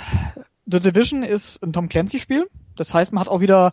Das ist der äh, Waffennah, ne? Rainbow Six und sowas. ja, der inzwischen ja auch Der hat ja auch irgendwelche Sachbücher über Waffen geschrieben. Ich habe so einen äh, äh ganz putzigen, äh, pazifistischen Freund, der früher aber mit 16 äh, freiwillig Praktikum bei der Bundeswehr gemacht hat und immer nur an Tarnklamotten rumlief und Dutzende und Aberdutzende Waffenbücher zu Hause. Also er selbst keine Waffen besitzt, aber mhm. Bücher über Waffen hat von Tom Clancy. Und ich äh, saß immer nur daneben kopfschüttelnd und heutzutage ist er äh, ein lieber kleiner Lehrer, der nicht mal eine Maus mit einer Mausefalle fangen würde. ja. ja, äh, also Division, äh, Tom Clancy, äh, irgendeine Welt und du kannst ballern, oder? Was geht ab? Ja, also es ist im Endeffekt ein Tom Clancy-Spiel. Es spielt nach einem, ich nenne es mal postapokalyptischen Ereignis. In dem Fall ist es eine Seuche, wenn ich mich recht entsinne. Also kein, kein Atomangriff oder sonst was, aber halt eine Seuche, die halt die Menschheit so langsam dahin gerafft hat. Und man ist halt dann auch ein Überlebender. Und ich glaube, das war in Boston oder was in Detroit. Ich weiß nicht mehr, welche Stadt man spielt. Und man ist halt im Endeffekt so eine Art, ja, man hat eine Basis, muss halt die Basis aufbauen, hat dann auch ein Gruppengameplay. Ich vergleiche das jetzt mal mit Destiny, weil es am ehesten rankommt. Also man hat halt eine Gruppe aus mehreren Spielern. Ich glaube, es waren vier Spieler, die in der Gruppe sein könnten. Plus, das war der Witz, einer, der per App eine Drohne steuern kann. Das war in dem einen Gameplay-Video von der, wann war das? Gamescom oder E3 oder was hatten die das damals gezeigt? Also das war dann auch wieder mit App-Anbindung. Und ja, man hatte dann ähnlich wie in einem MMORPG im Endeffekt, als Deckungsshooter aber dann, sag ich mal, hat man halt Gegner, die ein bestimmtes Level haben, man muss da Missionen machen, eben Waffen sammeln und die aufrüsten und neue Bereiche sichern und gibt dann halt verschiedene Zonen sozusagen. Kann ich mir so ein bisschen vom Setting her vielleicht sogar vorstellen wie eben The Last of Us, also so wirklich schon. Wobei äh, die das schon echt statt... cool hingekriegt haben. Also nicht irgendwie ah. eine Seuche, Zombie-Seuche zu nehmen, sondern diesen Pilzbefall. Das ja, war ja auch ästhetisch echt krass. Also Imke, hast du Last of Us gespielt? Nee. Holst dir für die PS4 und spielst genau. dadurch. Ein grandioses, ja. wunderschönes Spiel, weil es auch da wieder, du bist schnell durch, zwölf Stunden oder so, wenn es hochkommt. Und, ja. aber da geht's um die Menschen und es ist so toll. Ich weiß, ich habe da ganz viel von gehört und ich habe mir auch so ein paar äh, äh, Let's Plays dazu ange angeschaut. Mein Problem ist einfach, ich bin die totale Memme und das, also das totale Weichei, was so äh, Horrorszenarien angeht. Also ich träume dann wirklich wochenlang schlecht davon. Ja. Und, und ich lasse mich Hast auch wirklich bei jedem Scheiß. Nee, siehst du, genau, das hatten wir auch. Ich kann, ich kann das nicht ab. Ich, das ist ganz schlimm. Deshalb fallen immer ganz viele Sachen weg. Auch ganz viele Kinofilme fallen immer weg für mich, weil ich das, ich kann das nicht ab. Hm. Und das ist bei diesem Seuchenbefall mit diesen, mit diesen Zombies, die sahen dann auch krass aus. Und ich sag, boah, ich, ich kann das nicht. Geht nicht. Aber Schade, ja, ich habe gehört, die, die dass Story das ganz toll aussieht. Hm. Ja, ich habe mir, ähm, weil ich ja weiß, ich vertrag diese Spiele nicht so ganz, ähm, ich habe mir das Ende in einem Let's Play angeschaut. Ah. Dann ist das in Ordnung. Auch dazu noch, äh, ich weiß jetzt zum Beispiel wieder beim Rückblick und nicht bei der Vorausschau, aber auch Last of Us, ähm, der DLC. Einer der besten DLCs, die ich jemals gespielt habe, aber so schön gemacht und äh, alles so herzerwärmend und ach, das ist, es ist alles. Da, da sieht man wieder, dass gute Geschichten nicht davon leben, was sie für ein Szenario haben, sondern äh, wie es die Entwickler bzw. Designer, ja. Storyschreiber schaffen, Charaktere glaubhaft und und so einzubinden, dass man, dass man sich mit denen verbündet und äh, verbrüdert und mit denen mitfühlt und dass es darauf ankommt. Aber grandios. The Division dagegen ja. ähm, habe ich, gab es ja auch Schlagzeilen in den letzten Wochen, mhm. äh, als die Beta mal lief und da wurde jetzt auch der nächste Alpha. Beta oder Alpha wurde jetzt ja. auch schon wieder ein bisschen verschoben, dass es wohl äh, nicht so gut um das Spiel bestellt sein soll, weil es irgendwie, irgendwelche Leaks wieder gab, dass ja, äh, genau. selbst die Entwickler sagen, das macht keinen Spaß und das ist genau der Punkt eben. Also ich kann auch sagen, äh, das ist jetzt eben, ich habe ich hab zufällig eben eines der geleakten Alpha-Videos gesehen und ich muss sagen, es ist halt erstmal, gut, man muss fairerweise sagen, es ist eine Alpha. Das muss man immer sagen. Ja, man hat noch nicht das fertige Spiel, aber es ist hundertprozentig nicht das, was sie wieder in der Demo gezeigt haben. Es ist wieder das gleiche wie bei Watch Dogs. Ja, die Watch Dogs Demo sah damals auch viel, viel besser aus, also die sie gezeigt haben bei der Präsentation, als was das, End, also das letztendliche Spiel war. Weil eben im Spiel sogar eine PC-Version diese Optionen, die diese Grafik möglich gemacht haben, zwar da waren, aber die wurden halt im Endeffekt runtergedreht. Achso, das sieht jetzt nur optisch sieht schlechter aus oder auch vom Gameplay her? Das wollte ich gerade sagen, es ist scheinbar beides nicht so toll. Ja, also gameplaymäßig haben die Leute gesagt, es ist im Moment noch sehr, sehr repetitiv eben. Dann gibt's eben diese spezielle Darkness Zone oder wie die heißt. Man muss da auch reingehen teilweise, um was zu machen. Und es soll alles noch halt sehr, sehr, wie soll ich sagen, grindy fast schon sein ein bisschen. Also es ist halt, wie gesagt, es ist gameplaymäßig ähnlich wie Destiny. Also man hat so einen Gruppenshooter, der so ein bisschen mit Shared, äh, wie heißt das? Shared Instances, also halt, ja, Shared World, genau, Shared World war das. Also keine persistente MMORPG-Welt, ja, wie wir es genau. kennen, wo alle Leute zusammen sind, sondern man, es gibt es tausende Versionen ein und desselben Gebietes, wo dann, keine Ahnung, 16 Leute rein können. Ja, so ähnlich wie man es halt in WoW kennt mit dem Facing, würde ich mal sagen. Es ist halt okay. gefaced, ja. Und äh, das war eben auch das Problem. Und dann halt auch so Sachen, man äh, kann scheinbar eben in bestimmten Bereichen, glaube ich, aber nur andere Spieler angreifen und dann, wenn man sie tötet, kann man ihre Waffen klauen das ist so ein Punkt auch wieder, wo ich denke, das ist heutzutage, glaube ich, nicht mehr salonfähig, dass man Spieler im Endeffekt, also Sachen wegnimmt sozusagen, also andere Spieler Sachen wegnimmt. Man muss fairerweise sagen, wenn man einen anderen Spieler angreift, ja, dann verliert man selber XP. Also es ist wirklich auch ein Malus dabei. Aber ich denke mal, ja, kann man sich vorstellen, die Leute werden das machen und werden dann frustriert sein. Ich glaube, das wird ein Riesenproblem sein, diese Mechanik, ja. Zum Beispiel. Oh. Klingt also, aber ganz putzig, gerade auch mit dem Angreifen und so, je nachdem, also wenn das dann nicht zu, zu, zu, zu viel Passivität führt. Das ist aber genau das Problem. Man muss scheinbar wirklich auch in diese Instanz dann reingehen, um bestimmte Waffen upgraden zu können. Die haben dann eben scheinbar so ein Virus im Endeffekt, ja, und auf den Waffen drauf sozusagen, man muss die reinigen. Und das geht halt nur, wenn man in diese Dark Zone reingeht. Und da ist man scheinbar angreifbar. Gameplay-Elemente per Story zu erklären. Manche können es, manche können es nicht. Ja, genau. Das ist eben auch so. Ich habe dann ekligen Pilz auf meiner Waffe. Hast du mein Desinfektionstuch? Ah, das ist genau der Punkt. Und das ist eben schon das, was ich mich so ein bisschen... Ah, dann haben sie auch schon gesagt, ja, das wird eine offene Welt sein sozusagen. Und äh, ja, die Story wird zwar abgeschlossen, aber es wird kein Ende sein. Da denke ich mir auch schon wieder, hm, das ist, wie gesagt, ich habe jetzt aus Destiny ein Jahr habe ich gelernt inzwischen. Ja, mhm. das klingt halt stark danach, auch wieder Microtransactions, Microtransactions, Microtransactions. Kennt man halt leider von Ubisoft jetzt ganz stark. Wenn du dir jetzt hier äh, Dingens anschaust, wie heißt das Rennspiel? The Crew? Hm. Ja, der Crew hatte das drin auch jetzt. Also das ist halt wirklich so ein, so ein Ding, wo ich mir echt sag, da habe ich schon wieder ein Problem. Ja, ja, ohne Frage. Auch da, äh, wir, wir hatten das Thema ja in dem Rückblickscast im zweiten Teil. Ja, ich hab's äh, Wie, wie scheinheilig wir sind oder ich gerade bin, weil ich dann doch Uplay installiert habe und Ubisoft-Spiele gerade in Form von Assassin's Creed abfeiere, aber mich jedes Mal über die Microtransactions, die ich nicht wahrnehme, aufrege und den ganzen anderen Scheiß, den sie da abziehen. Aber äh, am Ende zeigt das nur, wie das muss jeder für sich selbst entscheiden, äh, wie er ja. da weitermacht. Äh, wo man sich nicht entscheiden muss, wie man weitermacht, ob man noch ex irgendwas extra zahlt, wird ja Overwatch sein. Denn da ist ja mittlerweile alles bekannt, wie das sich finanziert. Nie wahr, Imke? Ja, es wird kein Free-to-Play-Spiel. Yay! Ähm, hooray! Hooray! Also viele hatten ja erwartet, dass es äh, gerade nach dem Hearthstone-Erfolg äh, auch ein Free-to-Play-Titel sein wird. Es hätte ja. gepasst vom Genre her. Ähm, äh, denn Shooter das ist, ist halt ein Shooter, der sehr an Team Fortress erinnert. Mhm. Und es hätte funktionieren können als Free-to-Play. Blizzard hat sich aber jetzt dagegen entschieden. Ähm, die genauen Gründe, ja doch, doch, doch. Sie hatten es, glaube ich, dahingehend begründet, dass sie gesagt haben, sie haben im Laufe der Entwicklung des Spiels gesehen, dass es enorm wichtig ist, dass man Zugriff auf den, auf den gesamten Heldenpool des Spiels hat. Weil man wohl während eines Matches auch die Helden immer wechseln kann und sich entsprechend ähm, neue Taktiken, neue Strategien im Laufe eines Matches zurechtlegen kann. Ja. Und es ist ihnen enorm wichtig, dass man jederzeit wechseln kann. Und das geht natürlich nur, wenn jeder Zugriff auf alle Helden hat. Und äh, das war so ihre Begründung. Äh, ob das mhm. jetzt nun tatsächlich der Fall ist oder ob sie bemerkt haben, hm, Free-to-Play ist vielleicht noch nicht mehr so die richtige äh, Variante dafür.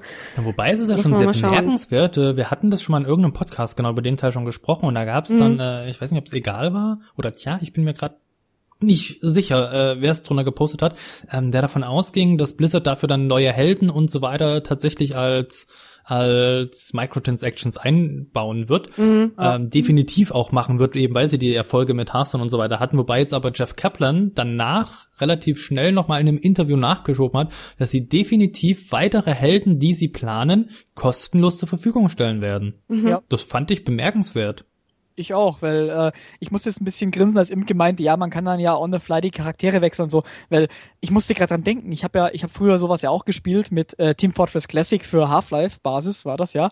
Also eigentlich so der direkte Team Fortress 2 Vorgänger und da hatte man ja auch verschiedene Charakterklassen und ich stelle mir gerade vor, wenn es damals so gewesen wäre, dass man beispielsweise den Medic nicht spielen könnte oder ja, sowas, das ist, das ja. ist einfach nicht vorstellbar und deswegen ist es eigentlich schon richtig skurril, wenn man das so, in, also in, in eine Shooter-Umgebung reinpackt. In einem MOBA, okay, da kann ich es vielleicht noch verstehen, da hat man zumindest von einem Archetyp mehrere Charaktere, ja. Aber bei dem Shooter, gerade bei so einem teambasierten Shooter, da das packst ja du auch, Hüte rein. Ja, genau, das ist der Punkt. Das hat ja eben Valve richtig gemacht, ja. Die haben einfach irgendwelchen äh, Firlefanz, den man sich auf den Kopf knallen kann, hingetan. Ja. Aber Sie werden super. Sie werden garantiert Microtransactions in Form würdig, ist, das sage ich jetzt einfach mal so, in Form von Skins wahrscheinlich reinpacken. Aber ja. ähm, das ist ja dann, würde ich auch sagen, einfach jedem selber überlassen. Ich finde es aber grundsätzlich schon gut, dass sie sagen, nein, jeder hat Zugriff auf die Helden, weil das ein essentieller ähm, Gameplay-Faktor ist für unser Spiel, ja. dass jederzeit zwischen den Helden gewechselt werden kann. Und ähm, daher muss man mal schauen, wie das dann funktionieren wird. Man muss natürlich auch dazu sagen, jetzt ist es auch ein reiner, das, ja, ein reiner Team-Shooter. Das heißt, ein rein, reines Koop-Spiel. Soweit ich weiß, wird es, gibt es keine Kampagne, ähm, kein, kein Story-Mode oder irgendwie sowas. Und wir wissen, dass es in letzter Zeit, also, oder dass es, ja, richtig, in 2015 viele oder einige reine Koop-Spiele gab. Naja, klar die dann am Anfang recht gut gekauft worden sind und auch gerne gespielt worden sind und dann war es doch äh, sehr schnell wieder mit dem Hype vorbei. Da hat, das hatte ich mhm. ja beim letzten, einen der letzten Casts auch schon gesagt. Und deshalb muss man natürlich schauen, wird Overwatch sich da gut machen oder nicht. Wir haben natürlich einen wahnsinnig starken Entwickler dahinter mit Blizzard, ähm, der da wahnsinnig viel Geld auch in, in das Marketing reinstecken wird. Es gibt ganz viele Blizzard-Fanboys, die grundsätzlich das Spiel spielen werden, weil sie Blizzard-Fanboys sind. Wie, wie mm, sieht's denn bei euch gucken. aus? Kauft ihr? Äh, ich habe ehrlich gesagt auch noch, ich bin wahrscheinlich einer der wenigen gewesen, der es noch gar nicht gespielt hat und ich muss ehrlich sagen, äh, ich, ich bin echt noch gar nicht schlüssig. Weil gerade solche Spiele, Multiplayer Only und so, gibt's die dann mehr, mhm. muss ich leider sagen. Das ist, wie gesagt, ich habe ich hab seit Team Fortress Classic so ziemlich alles gespielt, was in die Richtung ging. Jetzt eben auch Natural Selection 2. Uh, und diese ganzen Spiele, Killing Floor, weiß der Teufel was, ne? Das sind aber alle Spiele gewesen, die eher dann, sag ich mal, in den Budget-Bereich reingegangen sind. Ja.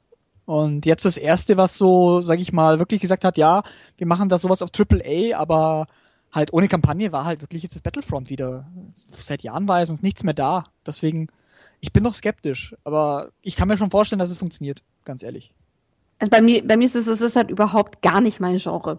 Ich, ich kann mit Shootern nichts anfangen. Ich bin halt so lahmarschig für.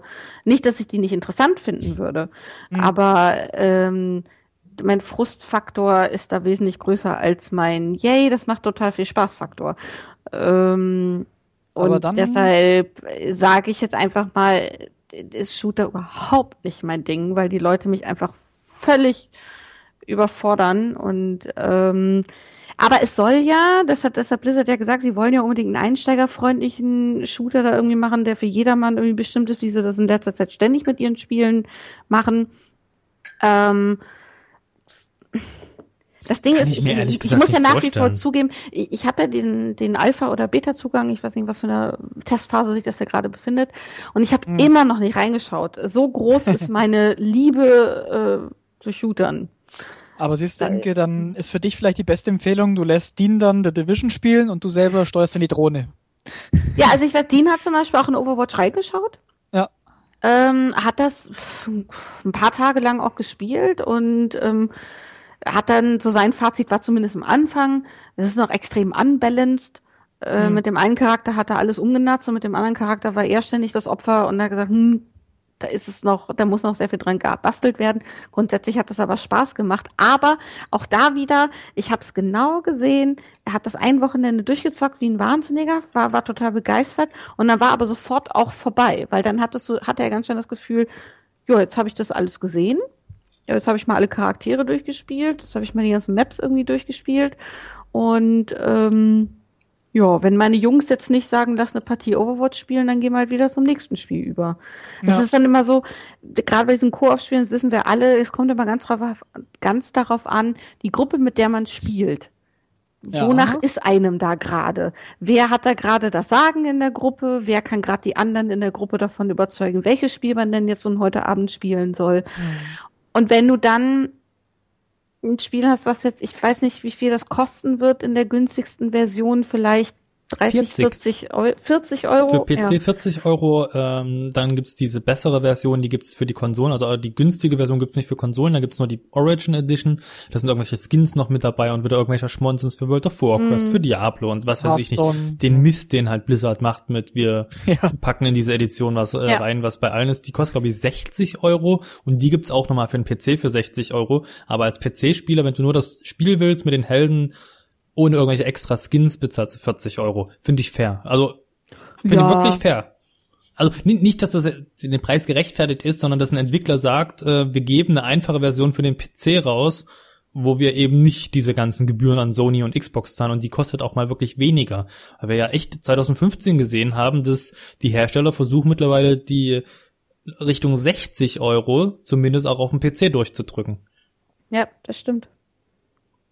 Also man muss gucken es, ich glaube, ich glaube, es ist schwierig für ein reines Koop-Spiel. Aber ähm, ja, also ich, ich kann es auch sagen. Also ich sag mal hier, unsere Let's Plays am Games-Gruppe, da sieht so aus. Wir hatten, glaube ich, das letzte Spiel, was wirklich wir in einer großen Gruppe gespielt haben, war Battlefield 4. Und das mhm. war zur Hochzeit von Battlefield 4. Und seitdem war es halt immer so, oh ja, jetzt ist hier Evolve, jetzt haben ein paar Evolve gespielt. Oh ja, jetzt ist hier das Spiel. Äh, und im Endeffekt ist es jetzt total zerfasert und die meisten spielen halt, wenn dann gerade noch so ein paar MOBAs und das halt auch eher so ich nenne es mal äh, eher casual, zum Spaß, so nicht in einer großen Gruppe, sondern halt eben wie MOBA typisch ist, halt eben nur mit ein paar Leuten. Mhm. Seitdem hat sich auch nichts mehr ergeben, deswegen äh, muss ich dir leider auch zustimmen. Das ist, denke ich, das Hauptproblem auch gerade bei uns in der Gruppe. Ja. Was solche Spiele angeht. Auch jetzt mit Battlefront habe ich gedacht, ja, jetzt ist mal wieder so ein Titel draußen, wo man dann wirklich so eine äh, Gruppe loslegen kann, auch mal genug Leute hat, aber ich habe es jetzt bisher immer noch viel zu wenig gespielt, weil ja, wie gesagt, alleine finde ich es auch nicht so prall. Und da ist halt dann auch wieder das Problem, wenn dann so ein Titel kommt, wieder, denke ich mal, ist es genau das Gleiche. Du brauchst auch ein paar Leute, wo du dann genau weißt, mit denen kann man das zusammenspielen. Das macht dann viel mehr Spaß. Ja, ja, ja. ja. Also heißt die Devise 2016 dann doch wieder alleine spielen. Ähm, ja. Und das kannst du ja unter anderem bei Mirror's Edge Catalyst machen. Ja, ein, ein Spiel, auf das ich mich unglaublich freue, weil ich den äh, ersten Teil ganz, ganz toll fand, auch wenn mir häufig schlecht geworden ist. Ja, mhm. Also ganz interessant, weil die äh, Ego-Perspektive ist schön und gut.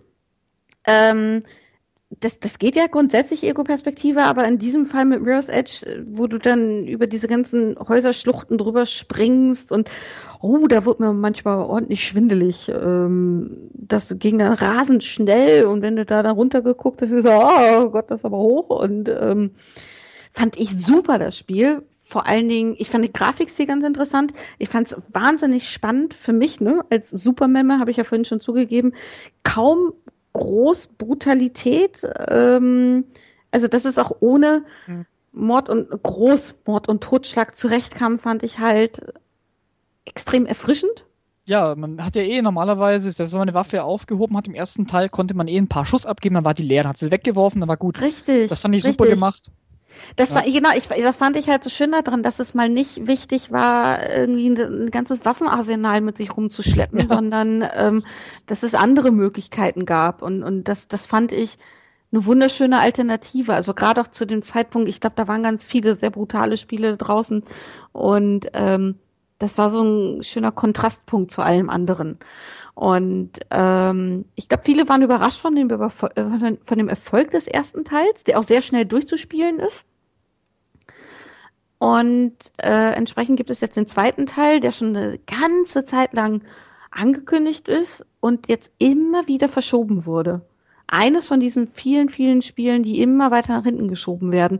Derzeit, ähm, was ist derzeit Stand der Dinge? Ich weiß gar nicht. Irgendwann Sommer? 26.05. Hm. Ah ja, ja, okay. Na gut, das ist ja noch ein bisschen hindern. Ne? Haben wir noch ja schon ein fast bisschen. Hälfte des Jahres, ja. Man weiß, also was mich da so ein bisschen beunruhigt ist, ähm, ich werde dieses Gefühl nicht los, dass irgendwas nicht ganz mit dem Spiel stimmt. Sonst würden die das nicht immer, immer, immer, immer wieder nach hinten verschieben. Ich überlege auch gerade, wer das also entwickelt bei DICE, weil die haben ja im Endeffekt, haben die jetzt drei Studios oder zwei? Hier steht Portalar, nein Quatsch, Entschuldigung. Äh, doch, steht nur DICE da.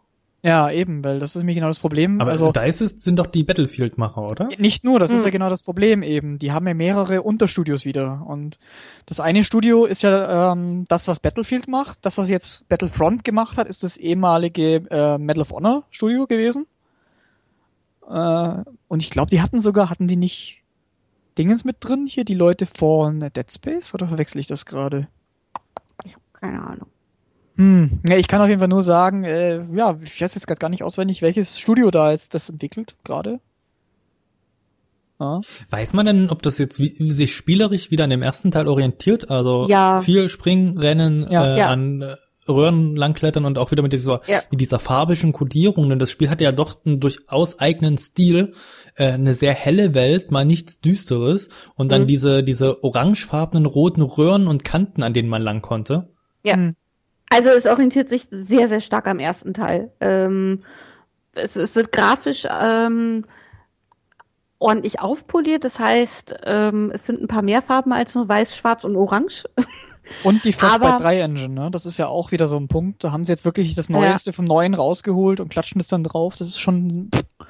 Richtig. Ja. Es, es, es bleibt seinem Stil aber trotzdem treu. Es bleibt äh, ähm, immer noch sehr künstlerisch anspruchsvoll, sag ich's mal. Also es hat so, so mhm. seinen eigenen künstlerischen Touch zumindest. Mm, es bleibt sehr schnell. Es bleibt auch so, dass, ähm, dass man viel springen muss, dass einem, glaube ich, auch häufig wieder sehr schwindelig wird und, und, und, und dass, dass wieder Waffen, ich glaube, Waffen sind jetzt wieder ein bisschen mehr drin, aber trotzdem nicht das Hauptaugenmerk auf den Waffen.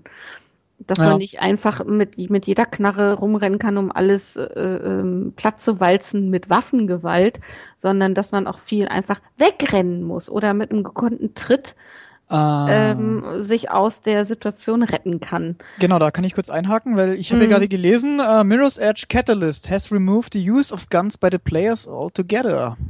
Ach, gar das keine heißt, Knarren. Ja, genau. Das heißt, die Spieler selber, also der das Spieler selber gut. kann wirklich nur eben durch Parcours ausweichen und halt Nahkampf und entwaffnen und sowas.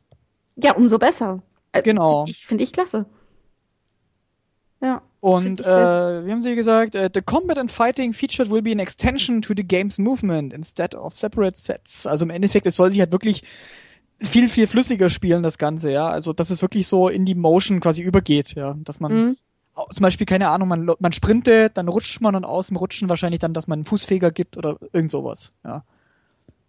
Muss man das, mal schauen. Ja.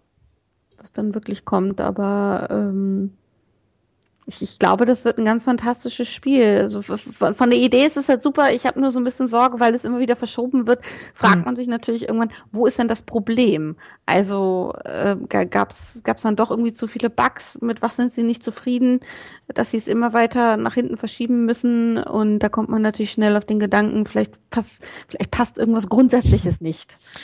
Ja, vor allem, wie ich gesagt habe, ich denke auch, es wird jetzt drin sein, dass eben äh, die haben nicht so viele Studios, glaube ich einfach. Das ist das nächste. Ich würde es wirklich interessieren, wer jetzt da gerade das macht. Ja. Also von hm. daher. Ich meine, solange es nur an der Manpower liegt, die nicht vorhanden ja. ist und nicht an irgendwelchen grundlegenden Programmierfehlern, dann ich ist auch alles in Ordnung. Es kann von mir aus auch ruhig alles, also ich sag mal so, äh, wie, hat, wie hat Shigeru Miyamoto mal gesagt, ein verschobenes Spiel kann noch gut werden, ein schlechtes Spiel ist die ganze Zeit schlecht. Also von daher. Genau. Genau. Lieber so als andersrum. Also warten wir ab. welches Spiel richtig gut wird. Was denn? Welches? Im April. Was denn? Du werden später nur noch drüber reden. Dark Souls 3. Ich dachte, das hätte schon wieder irgendwas mit dem Witcher zu tun, aber das ist vorbei, ne? Ja. ähm, naja, vorbei so relativ. Da kommt ja äh, auch im Frühjahr noch der zweite DLC Ach so. zum Witcher 3. Ähm, wir hatten ja auch schon mal Blood and Wine heißt das Ding, spielt in Stimmt. Äh, Beauclair. Beauclair. Äh, französisch äh, Weinbaugebiet im, im Oh la la, je mange le pamplemousse. Ja. ähm, im, Im Norden beziehungsweise, na, Norden ist es ja nicht, aber im, im Hochgebirge verschneide, ne, auf der Suche nach Ciri in der Buchreihe hatte Gerald da ganz viele Monate überwintert und ein bisschen fremdge, wie sagt man, äh, sich verfallustiert und hat mich unglaublich aufgeregt. Das, da hat Gerald einen auf Open World gemacht und gesagt, ach, die Hauptstory interessiert mich gerade nicht mehr. Ich trinke Wein und mach mir hier ein schönes äh, Stündchen. Ja. Äh, fand ich ganz schlimm. Ähm, und äh, nicht nur der Witcher geht dann weiter, da freue ich mich richtig drauf, sondern äh, eben Dark Souls 3, da habe ich jetzt schon äh, den Stresstest gespielt auf der PlayStation 4. Äh, kommt auch wieder zuerst auf der PS4 und dann, ich glaube, zwei Wochen später für den PC. Mhm. Sind es mittlerweile irgendwie sowas in der Dreh, also Ende äh, April. Hast du denn eigentlich schon, Entschuldigung, dass ich einhaken muss, aber hast du denn schon die äh, Collectors Edition vorbestellt? Nein, äh, mache ich auch nicht weil ich wirklich, also beim Witcher musste ich, bei Witcher 3 musste ich die Collectors Edition vorbestellen, weil auch Gerald richtig cool aussieht auf dem äh, Greifen oder was er da auch mhm. gerade jagt, äh, ist gleich im Kopf. Die steht auch tatsächlich, ähm, in unserem Wohnzimmer haben wir eine ganz lange Bücherschrankwand, wo ganz viele Bücher drin stehen und ein Abteil davon äh, habe ich für meine, für meine, ja, Collectors Edition Bücher, da stehen halt äh, so, die, die so Bildbände zu Dark Souls drin, zu äh, Zelda, ähm, der Entwicklung von Zelda, der ganzen Reihe und davor prangt jetzt Geralt. Und äh, Dark Souls 3 werde ich mir tatsächlich auch wieder nur als Download-Titel dann wahrscheinlich einfach kaufen. Weil für den PC wahrscheinlich nehme ich an. Für den PC äh, sowieso ja. für den PC nicht für die Konsole, äh, weil weil es immer Probleme auf der Konsole gab. Das den zweiten Teil habe ich ja sowohl für PS4 als auch den PC. Und da habe ich einfach mehr Lust drauf und ich, freue mich riesig drauf, weil das Spiel das Prinzip einfach immer weiter fortführen muss und ich hätte nichts dagegen, wenn From Software eins, zwei drei Spiele pro Jahr oder von mir aus jedes Jahr ein Spiel machen würde. Keine äh, blöden DLCs wie jetzt The Old Hunter für Bloodborne, das ich echt frech fand für 20 Euro und dieser unglaublich kurzen Spielzeit. Und die Schweine haben vorher noch PR-mäßig gesagt, äh, das waren eigentlich ursprünglich mal zwei DLCs, aber wir haben es jetzt zu einem zusammengepackt, deswegen kostet er 20 Euro und dann kriegst du drei verdammte Gebiete, fünf verdammte Bosse äh, von mir aus guten Dutzend neuer Waffen dazu, aber das, das war echt schon grenzwertig für 20 Euro. Da war ich beim Witcher wesentlich besser unterhalten. Deswegen will ich ein vollwertiges Spiel. Ähm, so groß hat sich nichts geändert an der ganzen Reihe. Das heißt wieder äh, tolle Bosse bekämpfen. Ach, so viele Story-Implikationen schon gehabt bei, bei dem Stresstest. So viel kann man dazu schon schreiben und lesen und äh, ich bin ja da bei äh, Fextra Live, bei dieser großen Souls-Community da und äh, habe netterweise auch Kontakt mit der Dame da, ähm, die die ganze Sache ins ins Leben gerufen hat. Und was man da schon über die Story wieder alles rumrätseln kann, allein durch den Stresstest. Es ist so grandios, was man gesehen hat. Der erste Boss, den man im Stresstest hatte, der, ich bin mir ziemlich sicher, dass man ihn aus äh, Dark Souls kennt. Und äh, nur, dass er jetzt ganz anders aussieht, aber anhand seiner Waffen konnte man da schon was erahnen. Und ich freue mich riesig, riesig drauf, weil es schön aussieht mit der Bloodborne Engine und äh, man wieder ordentlich verschiedene Waffen hat, wieder verschiedene Spielstile hat, Ausrüstung wieder echt Sinn machen wird und nicht wie im scheiß Bloodborne einfach nur, ich zieh heute mal mein schönes Ausgehkleid an. Äh, ist ja egal, ist kein Rollenspiel mehr, ist ja Action-Titel jetzt hier mehr. Und äh, wenn wieder mehr diese Rollenspielaspekte drin sind, da habe ich echt Bock drauf und deswegen will ich euch gar nicht weiter damit nerven, sondern übergebe direkt zum nächsten Titel.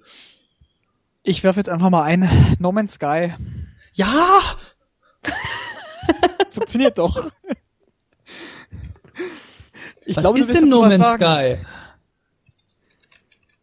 Lars, ich was ist es denn? Sagen. Ja. Ein äh, Weiß ein keiner. World Minecraft Sci-Fi Survival Sandbox Titel. Alles zu beschreiben. Schon ein bisschen. Ich weiß halt noch damals, also da muss ich ehrlich sagen, ich habe der Trailer damals schon ziemlich geflasht und ich glaube nämlich auch, dass inzwischen wirklich die PC-Welt oder generell halt die, die Videospielwelt reif ist, um so einen wirklich ambitionierten Titel wie den jetzt hier also umzusetzen, rein von der Kapazität der Rechenleistung und sowas, weil äh, No Man's Sky soll ja wirklich so sein, dass man im Endeffekt rumfliegt im Weltraum sozusagen und auch Planeten erkundet, also die wirklich dann entdeckt und der kann man den Namen geben und dann läuft man auf dem Planeten rum, kann was erkunden. Naja, so einfach ist es ja gar nicht. Das ja, ist ja wirklich das Interessante daran. Also A, das, äh, das ganze Universum, die haben irgendwie eine Zahl genannt, 100 Trillionen Planeten ja, wird es genau. geben, irgendwas in der Dreh, keine Ahnung. Ja. Äh, ist mir auch als Spieler relativ egal. Das, da ist ja abzusehen, dass man das alles nicht alleine erkunden können wird. Klar. sondern dass äh, alle Menschen, die das Spiel besitzen, dieses Universum reingeschmissen werden, in einen riesigen Multiplayer-Part. Aber dadurch, dass es einfach so viele Planeten sind, ist es sehr unwahrscheinlich, dass man andere Leute auch wirklich begegnet, sodass dann auch diese Begegnungen wirklich äh, tolle Erlebnisse werden werden sollen, wenn man endlich mal jemanden trifft. Und das Schöne ist, dass mit dem mit dem Planeten benennen und so weiter, wie du das ja gerade gesagt hast, ähm, dass das wird immer nur dort funktionieren, wo noch nie zuvor äh, ja. zuvor ein Mensch äh, die, den Planeten betreten hat. Das heißt, wenn du der erste Mensch bist, der den Planeten betritt, dann auf diesem Planeten der erste Mensch bist, der diese Spezies, die da existiert oder die verschiedenen ähm, entdeckt, die die Mineralien entdeckt. Die haben ja ein eigenes Mineraliensystem, also eine ähm, Periodentafel der Elemente erfunden dafür. Und du darfst es dann benennen, du darfst dem Namen geben. Und ich freue mich schon auf äh, große Stiere, die irgendwie Dickhead heißen oder äh, Penis Lord 153. Ja, ähm, genau. weil, weil das dann für alle anderen Spiele, die dann später nach dir auf diese Planeten kommen, die können ja. das dann eben nicht mehr benennen, sondern die sehen dann, okay, das wurde von dem und dem Spieler entdeckt. Der ist hier der Forscher, der das gefunden hat. Grandiose Idee, bei der ich noch nicht weiß, ob sie spielerisch wirklich lange Spaß macht. Das ist genau das Problem irgendwie, weil ja, man weiß ja, wie war das? Gibt diese berühmte äh, Theorie, die Time to Penis, kennt ihr die? Nee, aber äh, gefällt mir von den Buchstaben.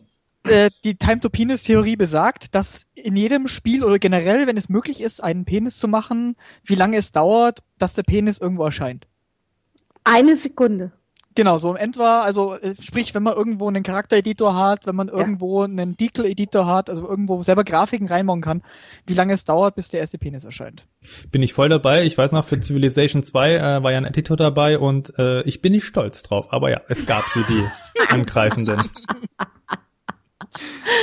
Äh, ich muss immer an die Minecraft-Map äh, denken, die äh, Benny immer irgendwann rumgeschickt hat. Und ich habe gesagt, was ist das denn? Oh, das ja, ist ein Turm ein Turm. Das, sind, äh, das, ist krass. Wir haben ja, das habe ich auch schon damals erzählt, das ist jetzt auch schon wieder zwei Jahre her, dass wir auf der Karte gespielt haben oder so. Äh, und es ist faszinierend, wenn junge Männer äh, mhm. Anfang 30 zusammen so ein Spiel spielen und jeder unabhängig voneinander wir sind zwar auf derselben Karte gewesen, aber wir haben alle unabhängig voneinander gebaut und einer hat eine kleine äh, Kuhfarm auf einem Flachdach gebaut und alle anderen haben Türme gebaut und die mussten immer größer sein als die der anderen. also ich hab's nicht verstanden, aber ja, es ist faszinierend. Und was mich an Minecraft richtig, richtig, da freue ich mich im Jahr 2016 groß drauf. Auch wenn zu Minecraft äh, nichts kommt, also nichts, was ich jetzt wüsste, das wird ja mal weiterentwickelt. Aber worauf ich mich richtig freue, ist, dass äh, im, in diesem Jahr, Anfang des Jahres, hat mein Neffe, mein siebenjähriger Neffe angefangen, Minecraft zu spielen. Der hat das mal bei mir gesehen und hat seitdem seine Eltern genervt und äh, dann, dann hat er es zum Geburtstag im, im Sommer bekommen und von mir hat er einen kleinen Plüsch-Creeper bekommen. Oh. Und er hat mir, als wir jetzt äh, letzte Woche bei ihm äh, auf ihn und seinen kleinen Bruder aufpassen waren, hat er mir gezeigt, er hat jetzt von Freunden aus der Schule, der ist jetzt erste Klasse, redet die ganze Zeit nur über Minecraft in der Schule, mhm. weil gefühlt die Hälfte aller Jungs dort Minecraft spielt und die Ach, haben schön. wunderbar aufgemachte ähm, Erklärbücher zu Minecraft gibt's zu kaufen. Ja, okay. Wo dir alle Blöcke erklärt werden, wo dir Redstone-Schaltungen erklärt werden, wo dir erklärt wird, wie man coole Dinge baut, worauf man achten sollte, wo dir die Welt erklärt wird. Die sind wunderschön aufgemacht. Gibt's irgendwie vier oder fünf Bände, kosten zehn Euro jeweils. Mhm. Ähm, und die sind echt cool aufgemacht. Die hätte ich als Kind so gerne für Siedler oder sonst was gehabt. So, so Bücher, in denen du schmökern kannst, wo alles mit bebildert ist, wo, wo dir jeder Gegner erklärt wird, wo dir jeder Block erklärt wird und was du machen kannst. Ganz eben krass diese Redstone-Schaltung. Die sind ja selbst für Menschen, die, die schon etwas älter sind und äh, mit Binärcode und so weiter nicht ganz äh, so viel Wissen anzufangen. Die haben ja schon Probleme mit diesen Redstone-Schaltungen. Aber das für Kinder aufgemacht, finde ich richtig, richtig cool. Freue ich mich sehr drauf, dass es soweit kommt. Ja, ich habe mir dann nämlich auch, äh, auch so. auf die PS3 äh, habe ich mir schnell Minecraft gekauft, damit wir den online zusammenspielen können. Ah. und ich hab dann parallel dazu meine äh, PC-Welt nochmal nicht gemottet und wieder angefangen und ah, zu viel Zeit, zu viel Zeit. Ja. Und dann kommt also noch No Man's Sky, ja, wo man dann, dann äh, no kann man, kann man da auch bauen? Also man kann, was ich jetzt gehört habe, ist, man kann Planeten benennen, sobald so, so Spezies äh, ähm, und so weiter, wenn man der Erste ist, der so etwas entdeckt. Ja, du, das was ist ein bisschen gemein gemacht. Äh, sie haben zum Gameplay nach wie vor nicht ganz so viel gesagt. Also ja, man wird ja eben die verschiedenen äh, Elemente holen können ja. von den Planeten ähm, und wird diese auch in einem Crafting-System immer weiter ausbauen können, sodass du immer bessere äh, Ausrüstung bauen kannst, immer bessere Raumschiffe und so weiter bauen kannst. Und was man dann noch so machen kann. Also es gibt Handelsrouten von NPCs und so weiter, aber hm. was man dann noch so machen kann. Hm. Also definitiv soll es so sein, dass es einen Mittelpunkt des Universums gibt das ist ja auch dieses Video zu dieser Karte, äh, Sternenkarte des Universums ist sowas von grandios gemacht. Und dann mhm. siehst du eben den Mittelpunkt, wo es immer heller wird, äh, weil ein Universum anscheinend ja so in der Mitte hell ist. Und es soll progressiv schwieriger werden, wenn man in die Mitte kommt, auch von den Gegnern, auf die man trifft. Und dann soll im Zentrum des Universums soll etwas sein. Aha, okay. Ich hatte so, gerade so ein bisschen. Ja, so ein, ein äh, Peter Molyneux, der in einem kleinen ja, Würfel sitzt. Ich hab's auch gerade gedacht, wisst ihr? Cube. Okay. Ich hatte gerade, ich hatte das ganz anders im Kopf gerade. Ich musste gerade an Eve Online denken, wo, wo es ja dann auch mehr oder weniger ein Zentrum gibt, ja. wo Handel und sowas alles dann stattfindet und wo man sich dann einfach trifft und ähm, Nee, aber okay, wenn das anders ist, wenn das andersrum ist, dass Weiß man sich ja immer weiter so in das genau. Zentrum also es statt vorarbeitet. Ah, ah, okay. Ich, ich finde, das klingt total spannend. Ja, Jun äh, Juno 2016 steht hier. Ich mal, mal schauen. Ja, äh, stimmt, der wurde jetzt angekündigt, dass es wirklich im Juni kommt.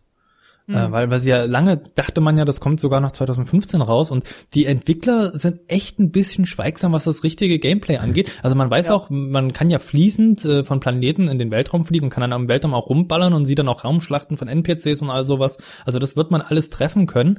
Das Problem, was wir jetzt haben äh, bei diesem ganzen prozedural generierten Inhalten, also wo quasi mhm. kein Designer da sitzt und äh, und, und alles bastelt von Hand, sondern wo man ein Code schreibt, was das Schwierigste auf der Welt ist, ähm, den ordentlich zu schreiben, dass alles, ja zufällig ist das falsche Wort, dass alles nach einem Schlüssel hergestellt wird, aber immer anders ist. Und das mhm. Problem, was du bei sowas hast, ist ja, dass, dass die Abwechslung häufig jetzt gerade bei älteren Spielen, die das gemacht haben, dahingehend so, also ob du das Vieh jetzt rot siehst oder blau oder grün oder ob es jetzt mal kleine Hörner hat oder Ohren statt Hörner oder zwei Schwänze aus dem Hintern rausgucken, äh, das ist jetzt auf Dauer, äh, klingt das dann nicht mehr so cool.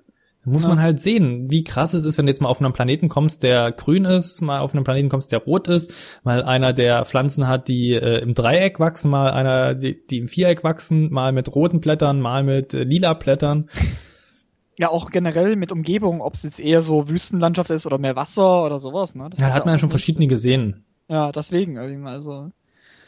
Aber auf, hm. auf Dauer. Ich bin trotzdem sehr, sehr gespannt, weil es ein ambitionierter Titel ist und äh, was ja nun auch ja. die Tage kam, war von Star Citizen. Habt ihr das Video gesehen zu dem Planeten? Mhm. Leider nicht, nee. Ich muss ehrlich sagen, ich habe jetzt, was das angeht, gerade mal ähm, mit äh, Elite Dangerous Horizon. Kannst du gerne gleich auch noch was dazu sagen, ähm, weil mich das der Titel immer noch interessiert. Ja. Ähm, aber bei Star Citizen haben sie jetzt ein Video gezeigt, das hieß, glaube ich, von The Pupil to the Universe oder irgend sowas. Also mhm. wo du äh, siehst, dass die Kamera bei einem Menschen, der ganz offensichtlich in einem Raumdock oder so steht, von der von der Pupille aus los rauszoomt. Du siehst dann, okay, äh, die Raumstation, die ist auf einem Planeten anscheinend drauf. Dann fährt die Kamera echt so um diesen runden Planeten, geht immer weiter raus. Es sieht, du siehst eine wunderschöne Atmosphäre. Also es ist ein, ein Staubplanet, sieht aus wie ein Mond, wenn du es so willst. Aber du siehst so die Atmosphäre, die dann langsam ins Weltraum, in den Weltraum geht, die Kamera und dann, dann hast du diesen echt coolen Planeten vor dir und du, du siehst, mhm. okay, das ist das, die Vision, die sie haben, dass du fließend vom Weltraum auf Planeten, die zufallsgen, also auch wieder ähm, prozedural generiert sind, landen kannst. Auf dem Planeten wird's Basen also was geben. Was man da genau machen kann, weiß man noch nicht, weil sie ja. an dieser Technik wohl erst seit Anfang des Jahres in Deutschland arbeiten. Und Chris Roberts, dem das Video wohl gezeigt wurde in einer Live-Präsentation, die gibt's dann auch noch zusätzlich zu dem Trailer zu sehen, ähm, zeigte sich ganz ganz begeistert, weil er meinte, das haben die Deutschen da in so kurzer Zeit, die hatten ein paar Wochen dafür Zeit. Und äh, jetzt sieht man das schon. Das Beeindruckende ist wirklich mit dieser Atmosphäre. Die, die mag jetzt von der Relation nicht korrekt sein und es gibt auch noch nicht irgendwie Effekte, dass das Raumschiff wackelt, wenn du da reinfliegst, ähm, weil das ja alles Dinge sind, die erst noch reinprogrammiert werden müssen. Aber dieser fließende Übergang und dieses wunderschöne, das kennt man auch bei Mass Effect haben sie es immer gemacht. Da ist ja das so ein Planet, hinter dem äh, eine Sonne vorlinst, ist ja im Logo drin. Mhm. Und genauso sieht das im Spiel aus, nur dass sie es in Spielgrafik gezeigt haben und dann eben in so einer 16-Minuten-Demo Chris Roberts auch wirklich nochmal rumgeflogen ist und meinte, hier, wir haben euch nicht bloß einen coolen Render-Trailer gemacht, äh, wir spielen es gerade. Mhm. mhm. Und das sah schon ja. ziemlich cool aus. Das meinte ich eben vorher schon bei No Man's Sky. Jetzt ist eben wirklich langsam so der Punkt erreicht, wo man sagen kann, jetzt geht sowas. Ja? Wenn ich dran denke, dieses Planetary Landing, sag ich mal, ja, also was du wirklich einen fließenden Übergang hast von Weltraum äh, zum Planeten und so. Das hatte damals, boah, wann war das? Boah, irgendwann mal Anfang der 2000er, Breed, Breed hieß das Spiel, genau, hatte das auch schon. Aber das sah halt total billig einfach noch aus, ja. Und ich denke mal jetzt, knapp zehn Jahre später, hat man da einfach wirklich viel mehr Möglichkeiten. Ne? Das ist schon Wahnsinn. Kann man sich wirklich auch freuen. Ja. Ja, aber du hast ja schon angekündigt, äh, Elite Dangerous hat ein, ein Add-on bekommen, ein kostenpflichtiges. Mhm. Mhm. Leider. Ähm, da ist aber Dezember, jetzt das Hauptspiel dabei gewesen, wenn man es jetzt Wenn man es vorher noch nicht gekauft hat. Für die Leute, Elite Dangerous mhm. äh, war ja auch so ein Weltraumspiel, das man über Kickstarter, wenn ich mich nicht irre, oder über die eigene Seite finanzieren konnte. Oh, ich weiß es gar nicht mehr. Und hat er eben auch eine Menge Milestones, äh, die sie noch rein wollten, äh, reinbringen wollten, unter anderem eben auch Planetenlandungen.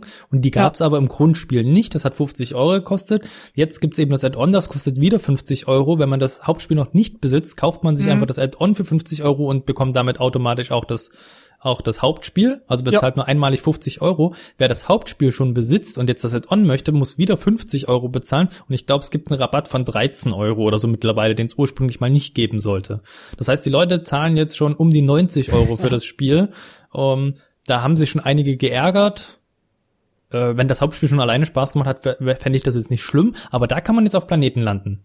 Richtig, also ich muss sagen, ich war damals sogar beim äh, ja, soll ich sagen, Fan-Event auf der Gamescom. Ich habe den Trailer also damals schon gesehen auch, also ist schon ein paar Monate her. Und ich muss sagen, äh, allein Elite Dangerous, ich, ich muss dazu aber auch schon mal weiter ausholen. Ich habe das alte Elite damals auch schon gespielt gehabt und ich mag halt eben diese Art von Spiel, ja, also so Sachen wie ein Privateer oder ähm, Escape Velocity hieß das früher, für, für Macintosh war das ein Spiel sogar noch. Oh Gott, fällt mir gerade auf, wie alt das ist. Ja, ich habe es immer Velocity genannt. Ja, genau, Escape Velocity und äh, ich denke mal, das ist halt wirklich auch wieder eine schöne Weiterführung. Und genauso wie jetzt Star Citizen ist das, denke ich, wirklich ein Weg in die gute Richtung. Und jeder, der halt wirklich was anfangen kann mit solchen epischen Sci-Fi äh, Weltraumspielen, sag ich mal, da denke ich, kann man auf jeden Fall zuschlagen, weil ich habe jetzt auch das Hauptspiel von Elite Dangerous schon einige Zeit. Ich habe leider nicht so viel gespielt, wie ich wollen würde, wegen der Zeit einfach. Aber es ist schon toll. Vor Dingen, weil halt eben jetzt Elite, weiß ich eben, die haben auch ähm, eine Oculus-Unterstützung und damals auf der Gamescom habe ich eben auch in 15 Minuten äh, das mit Oculus gespielt, mit dem richtig schönen Flightstick und wow, Wahnsinn. Also jetzt Horizons eben mit dem Planetary Landing hier, wo man dann sieht man im Trailer, sieht man eben auch so richtig schön, wie die mit äh, eine, eine Mondbasis haben sozusagen, ja, und dann fahren die mit den Buggies hier rum aus dem Hangar raus und das ist ja das Problem auch da schon. Ich, ich habe so ein ja. paar negative Stimmen gehört. Ich möchte das Spiel jetzt nicht schlecht machen, weil ich das nicht gespielt habe, da kann ich nichts zu sagen. Aber ein paar Stimmen meinten auch da eben schon, die Planeten, ja, schön und gut, aber das Gameplay, was man darauf hat, und ist eben nicht so bombastisch und es wiederholt sich halt, also nach dem zehnten Planeten so ein bisschen, also die fieseren Stimmen haben gemeint, wisst ihr noch Mass Effect 1? Ja. Nach dem zehnten Planeten Idee cool, aber was mache ich denn auf den Dingern? Und äh, dieselbe Gefahr sehe ich nach wie vor bei äh, Star Citizen. Ja. Äh, ganz, ganz klar, weil auch da noch nicht klar ist, was man da machen wird, aber eben auch bei No Man's Sky. Was machst mhm. du dann mit dieser ganzen Vielfalt? Ja, klar. Also du hast halt eben hier, bei, bei Elite Dangerous kann ich halt sagen, eben du hast ja dieses ganz klassische, was du eben machen willst, kannst du machen. Sprich, du kannst Händler sein, du kannst Pirat sein, du kannst ein Söldner sein zum Beispiel. Dieses, was halt, ja, alles die Welt bietet, aber selber auf dem Planeten an sich. Wie gesagt, ich habe Horizons auch noch nicht gespielt. Ich kann nur sagen, dass es mich auf jeden Fall äh, interessiert und ich mir irgendwann noch holen will. Aber ehrlich gesagt sind mir da jetzt 50 Euro. Ich warte da auch auf den Sale, weil Ja. Ich habe nur die Beta damals gespielt. Ja. Ich knirsch noch ein bisschen mit den Zähnen, deswegen. Äh. Also, also es ist schon, es ist schon gemein. Also, ach, wenn du, wenn du den Leuten, die dir von Anfang an Geld gegeben haben, die das Projekt möglich gemacht haben, denen dann sagst, hier, äh, zahlt ja. bitte nochmal und die Leute, die uns nicht von Anfang an unterstützt haben, die kriegen das zur Hälfte des Preises. Ja, das Spiel, das, das ist das schon marketingmäßig richtig doof. Ja, nee, deswegen, also ich sag auch, also ich habe jetzt eben das Hauptspiel und äh, selbst das habe ich noch nicht genug gespielt, muss ich leider sagen. Deswegen äh, kann das ruhig noch ein bisschen warten. Ja. Aber wo wir gerade bei den ganzen Themen sind mit man bezahlt ordentlich viel und bekommt nicht so viel geboten, Imke, es geht mhm. weiter und alle hoffen, dass es vor Oktober, November passiert. Es geht weiter? Oktober, World November? of Warcraft. Ach Legion. So, Oktober, November. Ach, ist viel zu spät. Es kommt ja aller spätestens am 21.09. Ist das gesichert? Ja. Das ist, ähm, doch. Das steht, glaube ich, schon auf der offiziellen ähm, Webseite von äh, World of Warcraft Legion äh, heißt dann das nächste Add-on. Ich hab, weiß schon gar nicht mehr, wie viel es ist. Weißt so viele gibt es schon, dass ich die Zahl schon vergessen habe. Auf jeden Fall, ja, es, es geht weiter und es ähm, wahrscheinlich auch schon vor dem 21.09. Äh, ein Steht auf der Webseite äh, spätestens am 21.09. kommt das sechste Add-on. Jetzt, jetzt, muss ich gucken. Jetzt muss ich nee, war, war nicht ernst gemeint, die Frage. Ist ja auch, äh, ist auch egal.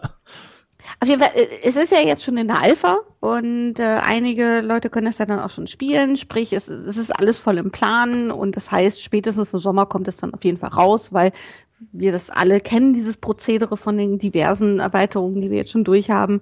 Ein halbes Jahr vor Release fängt immer diese Alpha an. Und ähm, man kriegt ja auch schon alle möglichen Infos von der Alpha. Da ist Blizzard ja nicht so, dass sie da irgendjemanden ja, für verdonnern, dass er da die ganzen Daten ausliest aus dem Kleinen. Gut, klappt ja auch nicht mehr. Ich meine, sie haben ja wirklich den nee. Kampf gegen MMO-Champion aufgegeben. Also, Richtig. Also, wenn da jemals ein Kampf da war, aber äh, sie haben einfach nicht die, die PR-Hoheit über die Inhalte. Ja, entsprechend weiß man natürlich auch schon vieles von dem, was da passieren wird in Legion. Mm, wenn man sich nicht spoilern lassen möchte, dann äh, sollte man definitiv vermeiden, zum Beispiel auf MMO Champion derzeit zu gehen, weil da gefühlt täglich neue Infos äh, drauf geblasen werden äh, von Gameplay. Äh, Cutscenes und ich weiß nicht was, also alles wird da ja veröffentlicht. Deshalb ja, sollte man meiden. Ja, ja, das ist, das ist schon verrückt. Also man darf sich da, glaube ich, auch nicht spoilern lassen, denn ich bin fest davon überzeugt, dass es eine schöne Erweiterung werden wird. Ähm, derzeit ist mal wieder tote Hose im WoW, wie das immer so ist. Und äh, wir kommen jetzt zurück nach äh, Azeroth und vor allen Dingen das, was mich am meisten freut, ist, dass es keine Orks geben wird. Ich kann, ich kann sie ja nicht mehr sehen. Und vor allen Dingen freut es mich, dass es so aussieht, als ob das Ganze eine Allianzgeschichte werden wird. Und hm. ähm, das hatten wir schon eine ganze Zeit lang nicht mehr. Um ehrlich zu sein, hatten wir das, glaube ich, der Lich King nicht mehr. Und es wird auch verdammt nochmal Zeit. Und da freue ich mich als Allianz-Spieler ganz besonders drauf. ähm, Sylvanas wird aber wohl auch eine wichtige Rolle spielen. Ein Charakter, ein Horde-Charakter, der aber auf be in beiden Fraktionen eigentlich sehr, sehr beliebt ist. Weil sie ja einfach eine ganz normale Nachtelfe ja mal war, aber dann äh, durch diverse äh, ähm, Begebenheiten mit dem Lich King ähm, dann äh, zur Untoten geworden ist und damit die Königin der Untoten ist und so weiter und so fort. Ein sehr, sehr, sehr cooler Charakter, der wohl da auch eine wichtige Rolle spielen wird. Äh, sprich, storytechnisch glaube ich, dass das sehr spannend wird. Inhaltstechnisch gibt, wird es, glaube ich, sehr, sehr viele Streitpunkte wiedergeben. Ähm, es wird weiter vereinfacht. Man fragt sich mhm. inzwischen auch, ähm, wie einfach kann man denn dieses Spiel noch gestalten? Ist es nicht eh schon äh, für Vollidioten gemacht im Endeffekt? Aber ähm, es werden wieder Fähigkeiten gestrichen. Es werden auch wieder neue hinzugefügt, aber es werden viele kleine Sachen, die für mich so bestimmte Charaktere, ausge äh, bestimmte Klassen ausgemacht haben, komplett weggenommen. Das ärgert mich so ein bisschen, die so ein bisschen so die Individu Individualität einer bestimmten Klasse einfach gewährleisten. Die werden gestrichen ähm, das missfällt mir momentan sehr. Alles ja. immer mit diesem Hintergedanken, ja, wir wollen es ja jedem irgendwie recht machen und wir wollen niemanden benachteiligen. Also ich kann das auch nicht mehr hören. Das ist aber auch interessant. Ich habe das jetzt äh, gestern gesehen und zwar habe ich mit eben einem meiner Leute jetzt von der Let's Play Stop Games Gruppe ein bisschen Destiny gespielt. Dann ist mir auch aufgefallen, mhm. boah, der spielt jetzt erst seit zwei Wochen. Ich spiele das jetzt seit über einem Jahr und dann ist mir auch aufgefallen, der hat einen ganz anderen Einstieg in das Spiel gehabt, ja. Der, der hat gar nicht mehr diese Hauptstory eigentlich groß mitbekommen. Der ist eigentlich komplett übers Hauptspiel und die ersten zwei DLCs drüber geflogen, kann man fast sagen, und steigt jetzt hintenrum ein. Ich denke, das ist es auch gerade bei so einem langlaufenden Titel wie World of Warcraft, wird es auch immer schwerer dann, ne?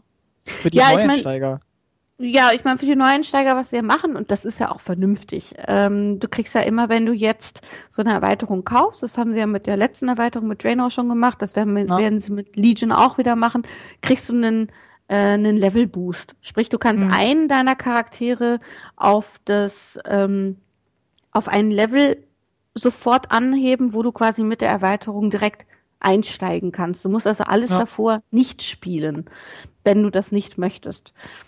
Und kann ich total nachvollziehen, ist auch sinnvoll, funktioniert wunderbar und ähm, dir wird auch sehr, sehr schön erklärt, wie funktioniert überhaupt meine Klasse? Was sie jetzt mit Legion machen werden, ist, dass du quasi jede Klasse äh, ähm, spielen kannst. Direkt mhm. auf Level, ähm, wo sind wir inzwischen mal 100, ne? Genau. Ähm, direkt 100, auf Level 100 ähm, fängst du dann an und dann wird dir erstmal alles erklärt von dieser Klasse und am Ende von diesem Intro irgendwie, lass es vielleicht eine halbe Stunde, Stunde oder so sein, musst du dich entscheiden, möchtest du deinen Level-Boost, den einen, den du hast, für diese Klasse nutzen? Oder willst mhm. du dir vielleicht doch noch wieder eine andere Klasse anschauen? Mhm. Und ähm, das finde ich zum Beispiel sehr gut. Das ging halt mit dem mit Draenor nicht. Da musstest du direkt von Anfang sagen, ja, ich will den Jäger und dann hast du deinen Boost auch für den Jäger benutzt und dann war der weg. Mhm. Wenn dir der Jäger nachher nicht gefallen hat, ja, dann Pech gehabt, ne? Ähm, das finde ich ganz gut. Also sie optimieren immer weiter, ist auch alles richtig.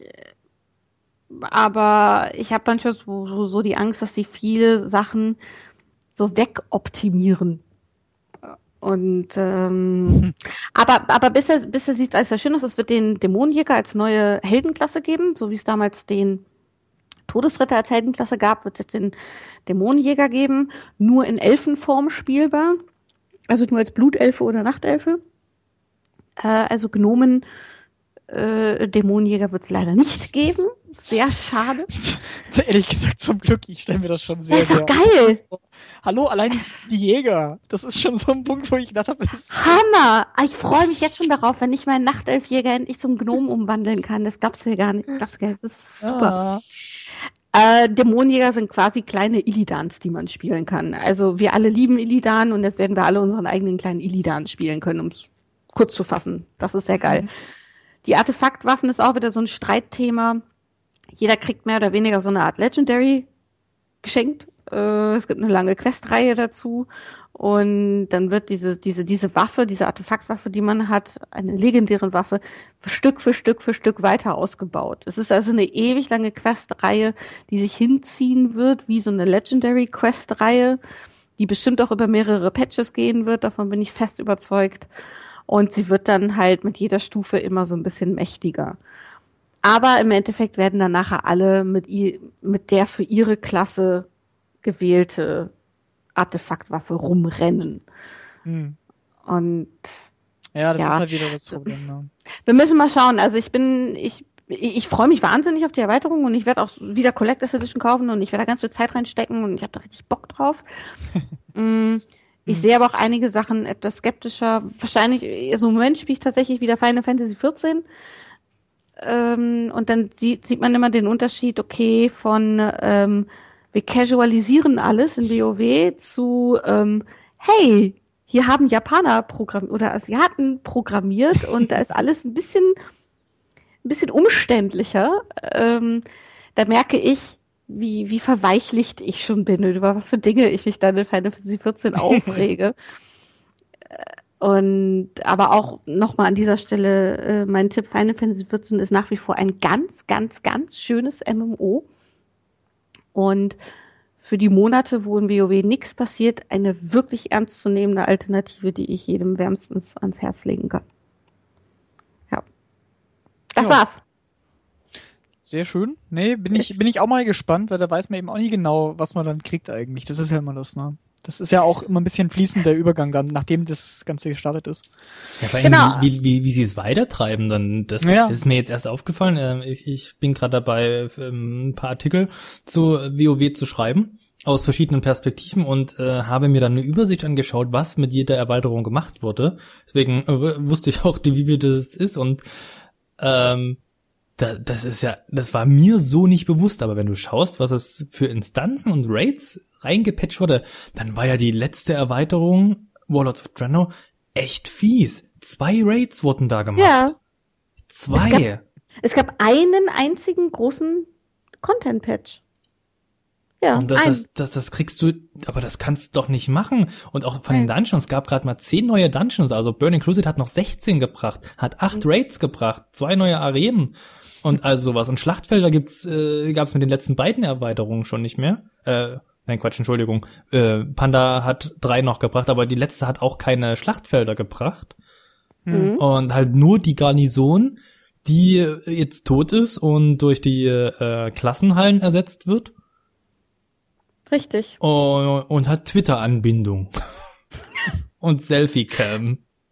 Ja, es, es war halt dann doch auf Dauer ein bisschen mager. Also ich finde Draenor ganz, ganz toll. Ich fand das ganze Setting sehr schön und es fühlte sich an wie, wie, wie wieder zurück in die Heimat kommen irgendwie und dieses Gefühl von Burning Crusade, viele Erinnerungen kamen wieder hoch. Ähm, äh, das fand ich schon ganz toll und ich fand auch die Garnison ganz toll. Aber da haben wir ja auch schon oft drüber geredet, bis zu einem gewissen Grad findest du die toll und dann denkst du, na ja, jetzt habe ich ja alles irgendwie freigeschaltet oder jetzt habe ich alles irgendwie mal so ein bisschen gemacht. Ähm, ja, dann lassen wir es halt jetzt wieder, ne? Und ähm, ja. wenn, wenn, wenn, wenn ich jetzt nicht so eh der Spielertyp wäre, ähm, dass ich, also ich, ich twinke gerne, das habe ich schon immer gerne getan.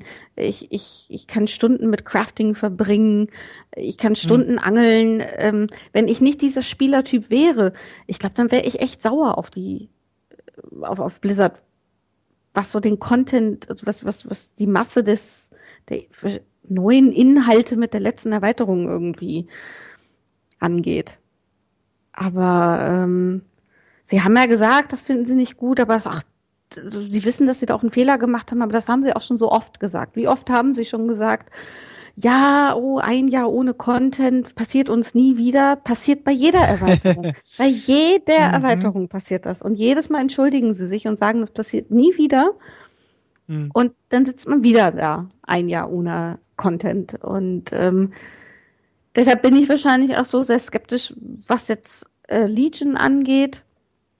Ähm, man merkt auch so langsam wirklich, die Grafik da ist nicht mehr viel rauszuholen. Ne? Das, äh, obwohl sie das, ich glaube, mit Cataclysm wurde das nochmal viel überarbeitet. Ich glaube, mit, mit, mit Pandaria wurde auch nochmal ordentlich an der Schraube gedreht. Aber mhm. viel kannst du mit der Engine auch nicht mehr machen. Die ist halt einfach wahnsinnig alt. Und so langsam stinken sie auch grafisch, auch wenn es dieser Comic-Stil ist, der, der, der noch viel verzeiht, gegen viele andere Spieler einfach ab. Und ähm, ja, wobei das bei mir nie das Problem war, äh, weil, es weil, weil es ein eigener Stil ist, ein Stil, der gut funktioniert ja. zusammen, wo mich auch irgendwie ein, ein achteckiges Rad nicht stört, weil es es passt zu WoW. Da finde ich äh, unter anderem auch bei einem Herr der Ringe, das ich ja äh, hauptsächlich dann gespielt habe nach WoW, äh, das mir richtig Spaß gemacht hat. Da ist ah, die Grafik ist wesentlich schlechter gealtert, auch da wieder. Und äh, mhm. auch der Stil ist nicht so einzigartig, nicht so, nicht so gut, dass du, dass du mal über, über eine schwächere Textur hinwegsehen kannst. Also da sticht es immer sofort ins Auge, wenn du irgendwie an eine Burg kommst und da eine kilometerlange Wandtextur ist, die sich permanent mhm. wiederholt. In einem WoW kriegen sie es hin, auch durch ein relativ gutes Beleuchtungssystem, ähm, da, dass man da rüber hinwegblicken kann. Also ich, ich werde, aber das, da bin ich eh voreingenommen, ich werde auf WoW nie böse schauen können. Auch wenn ich zu jeder Erweiterung nur für einen Monat spiele. aber ich werde nie böse, weil das, ich kann es nur mal wieder sagen, ich habe so schöne Erinnerungen und so, mhm. kriege so schöne Gefühle, wenn ich den Soundtrack anmache und äh, die Seasons of War losgehen und dann, dann will ich immer wieder die Zeit um zehn Jahre nochmal zurückdrehen äh, und wieder Bier trinkenderweise studieren. Das ist, also ich sage ich bin, ich durchlaufe ja diese Phase, in der ich jetzt bin, je, jedes Mal. Zu jeder Erweiterung, wo dann äh, gerade halt Flaute ist auf dem Live-Server, sage ich immer diese Dinge. Und äh, sobald die Erweiterung dann da ist, bin ich wieder Feuer und Flamme und fühle mich pudelwohl in diesem Spiel und, und dann ist es das Beste und Tollste, was es gibt für mich. Ähm, es ist, es ist immer dasselbe Schema. Und, äh, aber das ist ja auch in Ordnung. Deshalb ja, bin ich froh, froh wenn es dann manchmal noch so Alternativen gibt. Ähm, aber wir hatten, worüber wir, glaube ich, auch schon mal geredet hatten, ist, die Zeit der MMOs ist ja sowieso vorbei. Also es gibt ja kaum noch neue MMOs, weil ja, es einfach viel so kostspielig ist, die noch herzustellen und die Chance auf einen Erfolg. Echt? Seht ihr das so? Ich sehe das auf ja. jeden Fall so. Alleine schon für mich selber auch. Also ich erwische mich auch eher, dass ich jetzt andere Sachen wieder spiele. Also das ist jetzt die Frage, wie viel MMORPGs man braucht, aber ich finde, allein in diesem Jahr kamen äh, neue Erweiterungen für, äh, für, für, na, für Guild Wars 2 raus. Dann ja, aber Dings da, ähm, äh, Final Fantasy wurde weiter eine Erweiterung bekommen. Aber das sind alles auch, glaube ich, noch einer im Jahr 2016. Dann kommt nächstes Jahr Blade and Souls raus und dann noch irgendein anderes Ding. Arc Age war letztes Jahr dran, aber ist untergegangen, okay. Aber, aber das, das sind ja alles, alles ältere Spieler, aber es gibt ja kaum etwas, was jetzt neu angekündigt wurde, irgendwie von irgendeinem größeren Studio oder so, das sagt, wir buttern jetzt nochmal oder wir haben jetzt wirklich nochmal ein großes Projekt am Start, äh, wir glauben daran, äh, wir stecken da Geld rein in das Projekt und, und wir kreieren jetzt ein neues ähm, MMO, an das wir ja, ganz klar, fest, aber das sind ja auch glauben. alles Investoren und Investoren sehen, dass es mit MMORPGs, dass die Zeit, in der man mit denen richtig, richtig viel Kohle ja. machen kann, dass die nicht mehr da ist und aber nicht, weil sie nicht ersetzt wurde, sondern ganz im Gegenteil, weil es ja einfach ähm, weil es ja einfach einen Ersatzmarkt sich geschaffen hat mit diesen ganzen Online-Anbindungen für, für ja. Shooter, für MOBAs, MOBA. für hm. Strategiespiele, wobei Strategiespiele auch dann nicht so, aber äh, jetzt kommt ja auch nächstes Jahr 2016 kommt ja dann auch Fable Legends raus, wo die Fable-Welt äh, Richtung MOBA geht. Mhm. Ähm, und die Leute halt glauben jetzt darüber Kohle machen zu können und geht ja anscheinend auch. Also selbst ein Battlefront äh, scheint sich ja mit seinen 120, 110 Euro Versionen da zu finanzieren. Ja. Um damit es schneller Kohle zu machen als jeden Monat am besten Content machen zu müssen. Haben wir zum Beispiel auch ein Guild Wars 2 oder auch ein Wildstar haben ja ihre ganzen Contentpläne nicht eingehalten.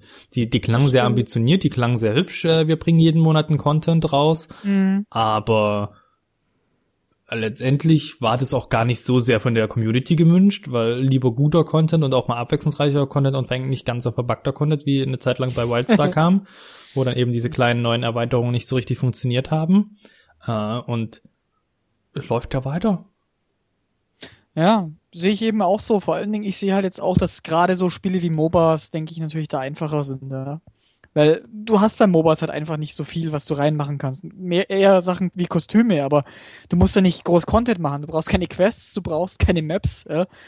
Das sind halt Selbstläufer fast schon. Das ist schon auch so ein Punkt, denke ich, den man inzwischen richtig merkt.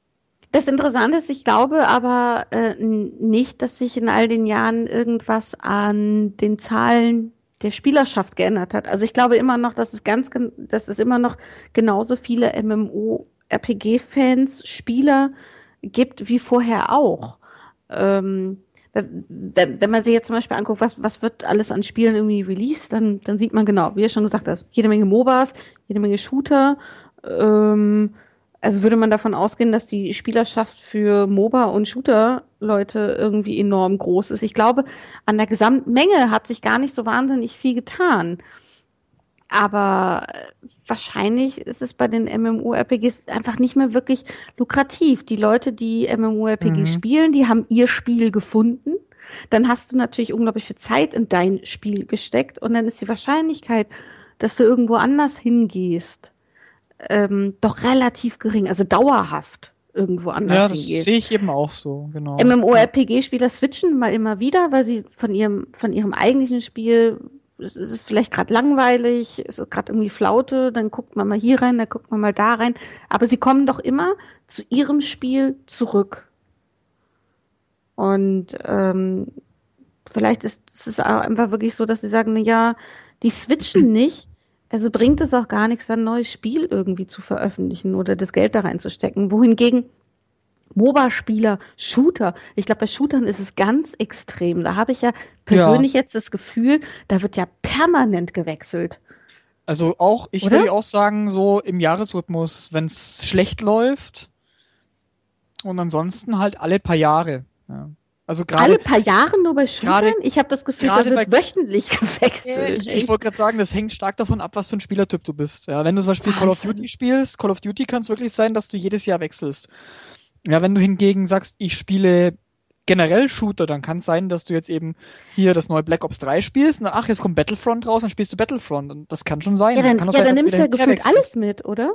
Ja, natürlich, das kann schon sein. Es hängt wirklich stark davon ab, aber ich würde auf jeden Fall sagen, dass natürlich gerade bei solchen Spielen, die halt kompetitive äh, Multiplayer-Shooter, das würde ich vor allen Dingen nehmen, ja. Ich meine, ja. Solo-Spiele kann man davon rausnehmen, ja. Aber gerade solche Sachen wirst du auf jeden Fall deutlich höhere Durchlaufquote haben als bei jedem MMORPG, natürlich. Ganz ja. klar. Hast ja auch größere Auswahl und das ist halt einfach, wie soll ich sagen, schneller gemacht, so böse es klingt, aber ein MMORPG hat halt einfach viel mehr drumherum. Klar. Ja? Also ich glaube, da sind die Investitionskosten noch einfach größer. Ja, natürlich. Aber ähm, das, ähm, ja, also ich, ich denke, da gibt es viele Gründe.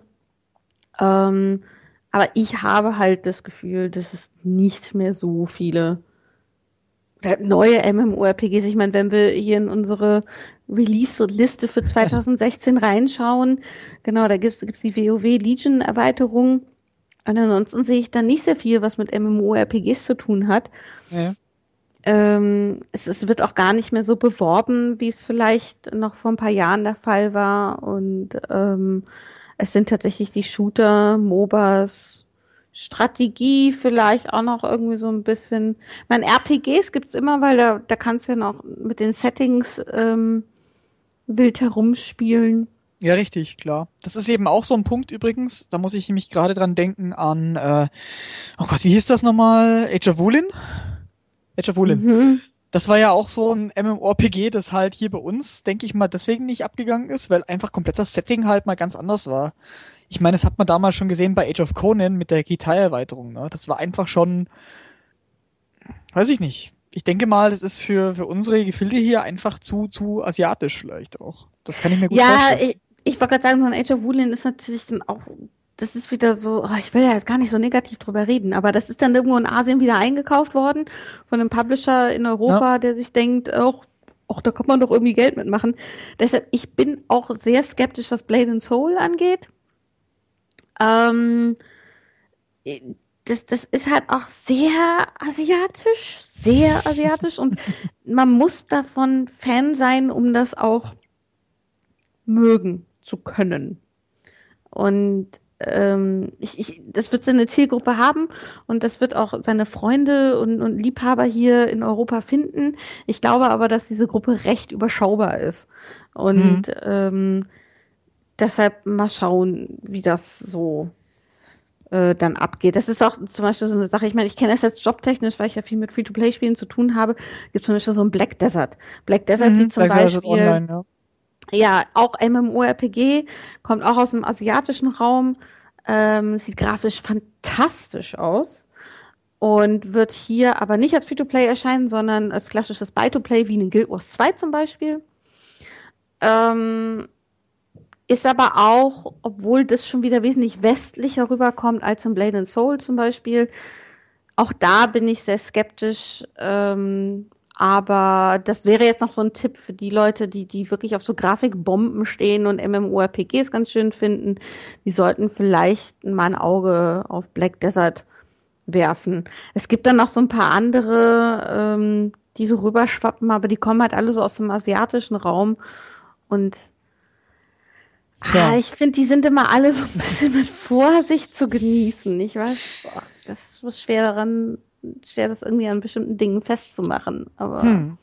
aber man kann ja auch sagen, zu 16 kommen ja auch sehr viele, ich nenne es mal westliche Rollenspiele bei uns, habe ich gesehen. Zum ja, hier, was kommt Oldschool. Oh ja, das, das wollte ich gerade sagen. Und hätten wir nämlich zum Beispiel hier ähm, das äh, Torment, Tides of Numenera von In Exile. Gab's da nicht jemand, also ich hoffe, dass es eine gute deutsche Übersetzung hat. ja. Nee, also äh, das ist ja eben auch sowas, weil ich habe damals eben auch Planescape Torment, fand ich allein vor, also die Dialoge waren so Wahnsinn. Das war wirklich, also muss ich ehrlich sagen, allein deswegen sollte man das Spiel noch gespielt haben, weil die Dialoge, also die waren sehr lang. Es war sehr, sehr textlastiges Spiel, aber es war einfach grandios, was sie da reingepackt haben. Deswegen, ja, Gilt doch bei vielen Oldschool-Rollenspielern, ist schon putzig, dass man das Oldschool mittlerweile nennen muss, ja. äh, bei vielen Oldschool-Rollenspielern als eines der besten Spiele. Ja, also muss ich ehrlich sagen. Also noch halt besser als Baldur's Gate. Ja, es war einfach... Dum, dum, dum. war super lustig, muss ich auch sagen. Die Charaktere waren total verrückt. Das Setting ja. war super. Und äh, deswegen jetzt hier, wenn man sagt, dass im Endeffekt da was Neues kommt, so, äh, das ist schon, ist zwar nur so, so spiritueller Nachfolger, sag ich mal, aber ja, kann man auf jeden Fall sich drauf freuen, denke ich, wenn man eben mit den isometrischen, eher klassisch angehauchten äh, Rollenspielen was anfangen kann. Genauso wie. Äh, pass auf, pass auf, pass auf. Nee. Ist denn die Übersetzung richtig gut? Ja, natürlich, muss ja. Weil? Weil? Mairi? Ja? Stritter das macht. Ja, natürlich, unsere Mairi. Du musst es jemandem sagen, verdammt doch mal, Lars. Die wissen ja, das doch nicht, dachte, wenn du das nicht sagst. Ich weiß, jetzt dachte ich, jetzt kommt Imke und sagt auch was, dann machen wir das so immer drei Ach so. Nein. Also äh, Mairi hat die Übersetzung gemacht. Ähm, das wurde ja, also die, die haben die komplette Übersetzung für alles, was jetzt zu Numenera ist, übernommen per Crowdfunding und ist ein Riesenerfolg mhm. geworden, haben riesige mhm. Lösungsbücher übersetzt. Also eigentlich äh, waren es die, äh, die Buchversion, die sie eben übersetzt hat, die offiziell. Ähm, und ihre Übersetzung für alles, was es in diesem Universum gibt, wird aber auch wohl für das Spiel benutzt. Also für das Videospiel. Macht ja Sinn. Also wenn, ja. wenn du einmal bestimmte Dinge äh, von einem Profi bekommen hast. De definiert hast, dann sollst du natürlich auch ähm, dabei bleiben. Und sonst passieren irgendwelche komischen Übersetzungsdiskrepanzen, die einfach seltsam klingen. Na. Nee, aber äh, ja, wie gesagt, kommt irgendwann mal dieses Jahr. Ja, ja da steht nur 2016 steht Wir sind jetzt in dem Bereich, wo nur noch Ja dabei steht. Ja. Kommt irgendwann dieses Jahr eben genauso wie ein zweites Original Sin. Yay! Bin ich auch sehr gespannt. Äh, wurde ja, glaube ich, auch über, über Kickstarter erstmal finanziert, mhm. oder? Habe ich das richtig im Kopf? Glaub, auch jetzt für den ja. zweiten Teil? Der erste Teil ja, aber der zweite Teil ist ja jetzt auch wieder über Kickstarter gelaufen? Lass ich dachte mich, schon. Lass, lass mich das eher googeln. Quatsch dir mal weiter, während ich äh, google. Ähm ähm, ich ich finde, also für mich äh, gab es ja wirklich das dieses Jahr, dadurch, dass es ja nochmal Original Sin 1 als Extended Edition veröffentlicht wurde, ähm, wo hm. das Ganze, wo die ganzen Schwachstellen ein bisschen überarbeitet wurden, wo die Sprachausgabe überarbeitet wurde, noch mal ein bisschen am Kampfsystem, vor allem den Quests, am Humor, überall noch mal ein bisschen dran rumgedreht wurde, ähm, gab es ja diese zwei großen Oldschool-Rollenspiele, einmal Divinity und das andere ist D Pillars gewesen. Pillars Für mich war Eternity, Divinity genau. Original sind das klar bessere von beiden, äh, weil es das wesentlich coolere, taktischere Kampfsystem hatte. Und ähm, das soll ja jetzt auch noch mal weiter ausgebaut werden, denn im Originalspiel konntest du ja zu zweit spielen. Also mhm. es war eine Vier-Spieler-Party, die man gespielt hat. Und ähm, es konnte ein Zweier, zweiter Spieler einfach mit in dein Solo-Spiel reinhopsen an seinem PC und hat dann zwei Charaktere gesteuert, während du die anderen zwei gesteuert hast. Und ähm, man konnte mehr oder weniger getrennt voneinander da schon Spaß haben. In dem neuen Teil würde es dann noch dahin gehen, dass du wirklich in diesem Solo-Spieler, Rollenspiel einen kompletten Koop-Modus drin hast, wo eben äh, die Leute zu bis zu vier Mann äh, Dinge auch unabhängig voneinander angehen können. Das heißt, ein und dieselben Quests lösen können, auch mit unterschiedlichen Ansätzen. Also der eine äh, spezialisiert sich vielleicht mehr auf das investigative, detektivische und deckt was auf. Der andere ist der raue Barbar, der irgendwelche Leute mhm. da zusammen zusammenprügelt und die NPCs im Spiel, also die ganze Spielwelt soll auch darauf reagieren, was du für eine Klasse gewählt hast, was du für ein Volk gewählt hast. Also wenn die Leute nun mal arme Zwerge hassen, dann hast du als Zwerg eben nicht die diplomatischen Möglichkeiten wie vielleicht einer deiner Mitspieler. Und das klingt, wenn sie das Originalsystem immer weiter ausbauen, klingt der zweite Teil richtig, richtig gut. Ja, also ich sag auch mal, ich habe jetzt Pillars leider nicht gespielt, aber hier Divinity, ja. Ja, gerne, gerne mehr. ja, ja. Super. Und vielleicht, aber da bin ich skeptisch, ist das echt schon für 2016 angekündigt gewesen? Ähm, die Piranhas machen ja, also die, die Leute von Piranha Bytes, die Gothic-Macher und Risen-Macher in den letzten Jahren, die machen jetzt auch noch mal das gleiche Spiel in Sci-Fi. äh, also quasi ein neues Risen Gothic, äh, Gothic im Sci-Fi-Universum. Alex, genau. Mhm beziehungsweise so ein bisschen postapokalyptisch äh, sieht's auf den Bildern schon aus. Äh, hat man jetzt noch nicht ganz so viel erfahren, außer dass es wieder klassische äh, Fraktionen geben wird und ne, du kannst dich dann wieder entscheiden. Äh, also ich, ich finde ja diese äh, Kritik an der Piranha Bytes Formel auch ist, ist nicht die meine ich habe das schon oft genug erwähnt, ich finde es super, wenn ein und dieselben Reihen, wenn die an dem festhalten, was, was sie können, was gut ist. Und ich fand es immer super, dass ich in jedem verdammten Gothic-Teil und Risen-Teil immer drei Fraktionen hatte. Äh, die Fernkämpfer, die Nahkämpfer und die äh, Magiebewussteren. Äh, Pilzlutscher aber äh, das können sie auch gerne jetzt wieder machen, wenn sie, sobald sie wieder eine coole Welt hinbekommen, wie äh, das Minental aus Gothic 1 und 2. Eine schöne, kompakte Rollenspielwelt, in der ich echt Spaß habe, ohne Schnellreisesystem, verdammt nochmal. Mhm. Äh, dann bin ich voll und ganz zufrieden. Nee, bin ich auch voll bei dir. Also Setting sah auf jeden Fall cool aus und mir wird's auch schon reichen, wenn sie einfach die Sachen so weitermachen. Ja, ganz klar. Release, glaube ich, sogar Ende des Jahres irgendwann mal angepeilt. Also haben wir auf jeden Fall noch ein bisschen Zeit und da wird bestimmt auch noch einiges rüberschwappen. Ich denke auch spätestens zur Gamescom, zu 16, wird man dann schon deutlich mehr drüber wissen. Und damit sind wir ja schon voll im Action-Rollenspiel angekommen, oder? Oh ja, total, total. Und glaubt ihr wirklich, dass es den vierten Teil dieser einen Reihe über, ob der echt schon 2016 kommt? Ich sag mal so, würde mich auf jeden Fall freuen, wenn es weitergeht, auch ohne Shepard.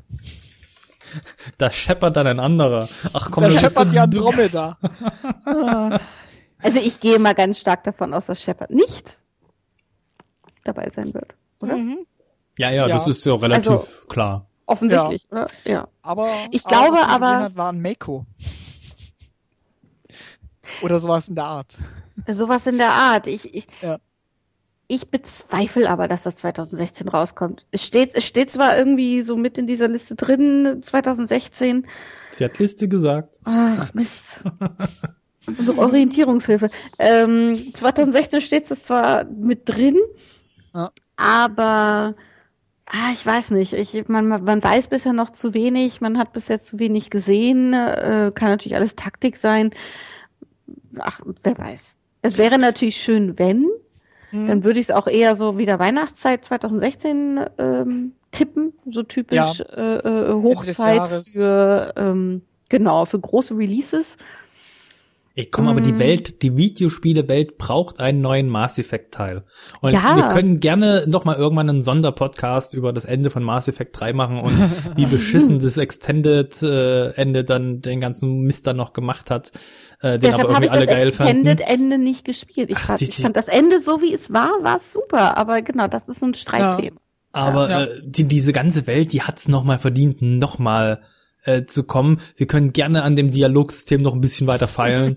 ähm, und da wieder ein bisschen mehr Diversität reinbekommen. Ich, ich finde, sie haben den Action-Part vom ersten über den zweiten bis zum dritten Teil immer weiter äh, verfeinert, auch wenn vielleicht ja. dem einen oder anderen das nicht gefallen hat. Äh, die, die da die Leute, die mehr Spaß hatten, dass man im ersten Teil noch Dutzende Waffen und Waffenclips, oh, Munitionsclips finden musste und durch ein grauenvolles Menü durch musste, was das überhaupt nichts mit Rollenspiel zu tun hat, aber nee, alle Leute nicht. das abgefeiert haben als geilste Nein. Rollenspielsache. Furchtbar, furchtbar. Das war ja nur Menüschieberei und du konntest ja nicht mal direkt vergleichen. Das war ja, ja es war der reinste Horror. Nee, ähm, man kann gerne mehr Rollenspielelemente wieder reinbringen. Bin ich auf jeden Fall dabei, aber bitte nicht dieses scheiß Waffensystem wieder aus dem ersten nee, Teil. Ja. Ich muss auch sagen, das Kampfsystem an sich, so, dass es so ein bisschen sich wie ein taktischer Deckungsshooter spielt, fand ich jetzt auch nicht falsch. Ich habe auch sehr viel beim Dreier den Horde-Modus gespielt im Multiplayer, das war echt spaßig, habe ich mich sehr gewundert. Der war richtig cool. Drauf getackert war eigentlich, ja, aber das ist es eben. Also, pff, ne? solange ich freue mich. Also ich würde mich auf jeden Fall auf eine schöne neue Story freuen. Selbe Universum, meinetwegen auch irgendwie nach Ende von also Mass Effect sie, sie müssen 3. halt wieder so einen guten Aufhänger finden wie Reaper, weil äh, ja. ich, ich habe dieses Jahr ja nochmal auf der PlayStation 3 mir die, oder was schon letztes Jahr, die alten Teile gekauft und ähm, hab dann meiner Freundin, weil die, seit wir zusammen wohnen, muss die alte Spiele, die ich gut finde, ab und zu erdulden auf dem großen Fernseher, weil, weil ich sie einfach zeigen muss. Und ich finde nach wie vor ist Mass Effect 1, was die Storyentwicklung angeht, so gut gewesen, wie du dich nach und nach, wie du mit einer Intrige angefangen hast, nach und nach dahinter gestiegen bist, okay, da ist irgendwas nicht in Ordnung und wir müssen aber die Leute davon überzeugen, dass, dass wir wissen oder zu wissen glauben, wer dahinter steckt, hinter dieser Verschwörung und mhm. Erst im letzten Drittel oder sogar im letzten Viertel des Spiels wird dir eigentlich das, das große, die, die viel größere Verschwörung dahinter offenbart, ja, wo du auf einmal so dastehst, wow, Reaper, ja. Die vorher, der Name glaube ich auch, da ist mal ein Name gefallen, wenn überhaupt, aber der war nicht bewusst, dass es gar nicht um diesen einen Bösewicht geht, sondern ja. dass da noch was viel Größeres dahinter steckt. Und das fand ich so, so gut. Das möchte ich gerne wieder und da habe ich ein bisschen Angst, weil sowas muss man erst toppen. Ja, vor allem Dingen, was ich halt hier auch witzig fand, das haben wir ja vorher schon gehabt. Das ist ja auch so toll gewesen, als dann Teil 3 wirklich sogar für die Wii U rauskam wo Nintendo-Konsolen gar keinen ersten und zweiten Teil hatten. Ne? Und das ist ja jetzt auch so eine Sache, man kann ja jetzt davon ausgehen, dass jetzt dieser Teil auch dann für die neue Konsolengeneration rauskommt. Ne? Das heißt eben, genauso wie bei Dragon Age Inquisition, wahrscheinlich wieder die, die modifizierte Frostbite 3 Engine. Ne? Das heißt dann auch wieder deutlich mehr Möglichkeiten und vielleicht auch ein bisschen weniger Schlauch. Mal schauen. Muss nicht Open World sein, ganz und gar nicht, aber rein, dass es optisch nicht nach Schlauch aussieht, das wäre mir schon lieb. Ja, bin ich voll dabei. Und äh, ja, den Marco hat man ja schon gesehen, dass man auf Planeten kommen können wird. Und wenn die dann auch äh, ganz cool sind, ach, gerne ja. mehr, gerne mehr davon. Ja. Mal schauen. Ich bin eine kleine Mainstream-Hure, ist mir egal. Solange das so gut ist, solange es Spaß macht, kann man auch dafür bezahlen. Das ist genau der Punkt. Ich sag's auch immer, solange man Spaß dran hat, dann kann man alles gerne spielen. Wir sind auch gespannt, ähm, ob denn ein wunderschönes Remake 2016 noch erscheinen wird oder nicht. Ach, du meinst das mit dem Ares DLC? Oh. Der war schlecht, ich weiß. Hä? Lars. Ich bin komplett raus. Ich auch. Warum jetzt? Ich wollte eigentlich nur ja. sagen, das, was ich im letzten Podcast schon, also in dem, wo ich dabei war, äh, ähm, gesagt habe, ist, ich freue mich wahnsinnig auf Final Fantasy VII Remake. Dahingehend, weil es nicht einfach nur eine Portierung für die neuen Konsolen sein wird, sondern es ist zwar so dasselbe Spiel, wie wir es kennen, aber es wird grafisch komplett umgebaut und auch äh, gameplay-technisch äh, aufgepeppt. Und ähm, viele Final Fantasy Fans oder Leute, die so ein paar Final Fantasy Spiele gespielt haben, sagen ja immer, oh, Final Fantasy VII ist der beste Teil ever. Und ähm, umso größer sind natürlich, umso besonders groß sind natürlich die Erwartungen auch der ganzen Fangemeinde, dass gerade dieser Teil äh, der muss halt richtig knallen, weil, weil da mhm. die, die meisten Erinnerungen dranhängen, viel Nostalgie mitschwingt. Und wenn da was falsch gemacht wird, das, das ist, glaube ich, dann äh, ganz bitter für die Fangemeinde und entsprechend ähm, gehypt sind jetzt schon die Leute. Es wurden jetzt schon so ein paar kleinere Trailer veröffentlicht, wo man mhm. sieht, in welche Richtung es grafisch vor allen Dingen geht. Und man hat auch gesehen, dass das äh, Kampfsystem ein bisschen ein anderes sein wird. Sprich, obwohl man die ganze Story dann schon kennt, ähm, wird es äh, ähm, nochmal ein neues Spielerlebnis. Und äh, man hat keine Ahnung, wann es veröffentlicht wird. Das Einzige, was man weiß, ist PlayStation Exclusive. Mhm. Und also PlayStation 4 vor allen Dingen Exclusive. Und ähm, dann gab es noch diese Geschichte, die dann wieder einige irritiert, irritiert hat, es könnte sein, also es ist nicht so ganz klar, wie das jetzt zu interpretieren ist, was da auf dieser Pressekonferenz mir gesagt wurde, aber man munkelt, dass es sehr wahrscheinlich sein könnte, dass es in Episoden veröffentlicht wird. Ach Gott, bitte nicht. Ja, genau, also da fürchten sich jetzt so ein paar Leute vor. Es muss natürlich nicht, nicht, nicht unbedingt was Schlechtes sein, wenn es jetzt in Episoden veröffentlicht wird. Da hat man natürlich wieder das Gefühl von wegen, ja, die wollen unbedingt ganz viel Geld damit machen warten wir einfach mal ab. Bisher sieht es fantastisch aus und ähm, es könnte das sein, worauf sich sehr, sehr viele Leute freuen. Hm. Ja, Remakes sind ja eh gerade bei Sony angesagt, ne? Also Day of the ja. Tentacle, Full Throttle, aber darüber hatten wir ja schon in einem Rückblickscast irgendwie mal angeschnitten. Ja. Äh, in dem, im ersten Teil des Rückblickscast, als wir über die Remakes gesprochen haben, grundsätzlich, die ja auch schon 2015 im Frühjahr extrem waren. Äh, damit geht's dann bei Sony wieder weiter. Putzig. Richtig. Ach, wenn es dafür Käufer gibt, immer gern dabei. Ich bin echt gespannt auf Vollgas. Ja. ja. Was ich auch noch erwähnen wollte, auch noch ein Spiel, was erst vor kurzem angekündigt wurde, aber glaube ich auch schon tatsächlich für 2016. Das ist Nino Kuni 2.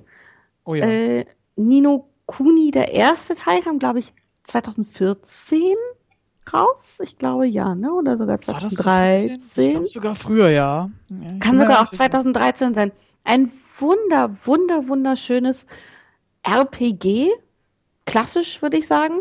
Ja. War so eine Mischung gefühlt zwischen Zelda und einem Final Fantasy. Und Pokémon.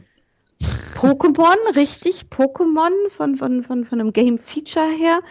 Ähm, mit Unterstützung von Studio Ghibli, was vielen Leuten was sagt und ähm, deshalb der ganze Stil auch in diesem Studio Ghibli typischen Zeichenstil gehalten ist und die Geschichte einfach eine unglaublich süße, tragische, aber wirklich schöne äh, Märchengeschichte. Hm. Die, Verzwick äh, die Ver Verknüpfung zweier Welten. Genau, so kann man ja. das sagen. Und das macht durch diesen Grafikstil ja einiges hin. Und was halt ganz cool war, ich glaube, da waren ja eben nicht nur Studio Ghibli, sondern auch, glaube irgendjemand, der da animiert hat oder so, war, glaube ich, sogar der eben, weil du gesagt hast, so, so tragisch ein bisschen äh, die mhm. letzten Glühwürmchen. Der hat da mal irgendwie mit zu tun gehabt. Habe ich mhm. im Hinterkopf damals. Also, es ist ja wirklich extrem, allein schon hochwertig durch den Grafikstil und halt durch diese Cell-Shading-Darstellung halt extrem hübsch. Ja, das mhm. ist halt wieder was, was sehr gut altert, finde ich. Und halt. So schön wieder, absurd. Ja, das ist richtig.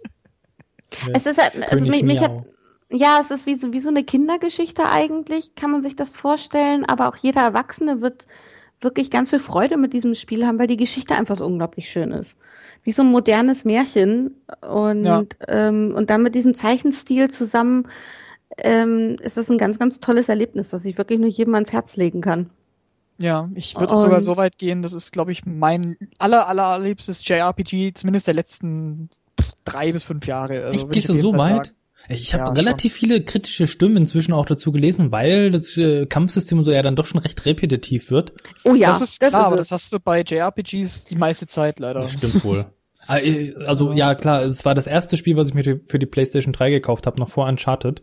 Ja. Ähm, mhm. Sofort im Download äh, im Shop runtergeladen und äh, weil, weil ich es bei Imke schon mal gesehen hatte vorher.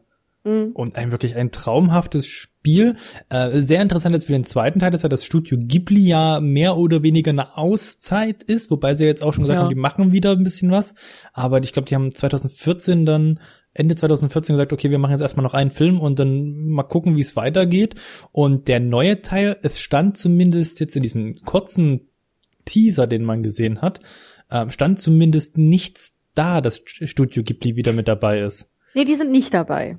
Sind sie mhm. definitiv nicht. Die sind definitiv nicht dabei der, beim zweiten Teil. Dafür haben sie ihren Grafikstil halt abgegeben und das ganze genau. Spiel sieht trotzdem wieder so aus. Richtig. Ähm, diesmal komplett äh, äh in Cell-Shading-Optik, also nicht mit vorgezeichneten Zwischensequenzen, sondern es scheint alles in diesem Cell-Shading-Stil gemacht zu sein, der aber, finde ich, noch krasser aussieht als im ersten Teil, also noch, noch stärker an der Comic-Vorlage.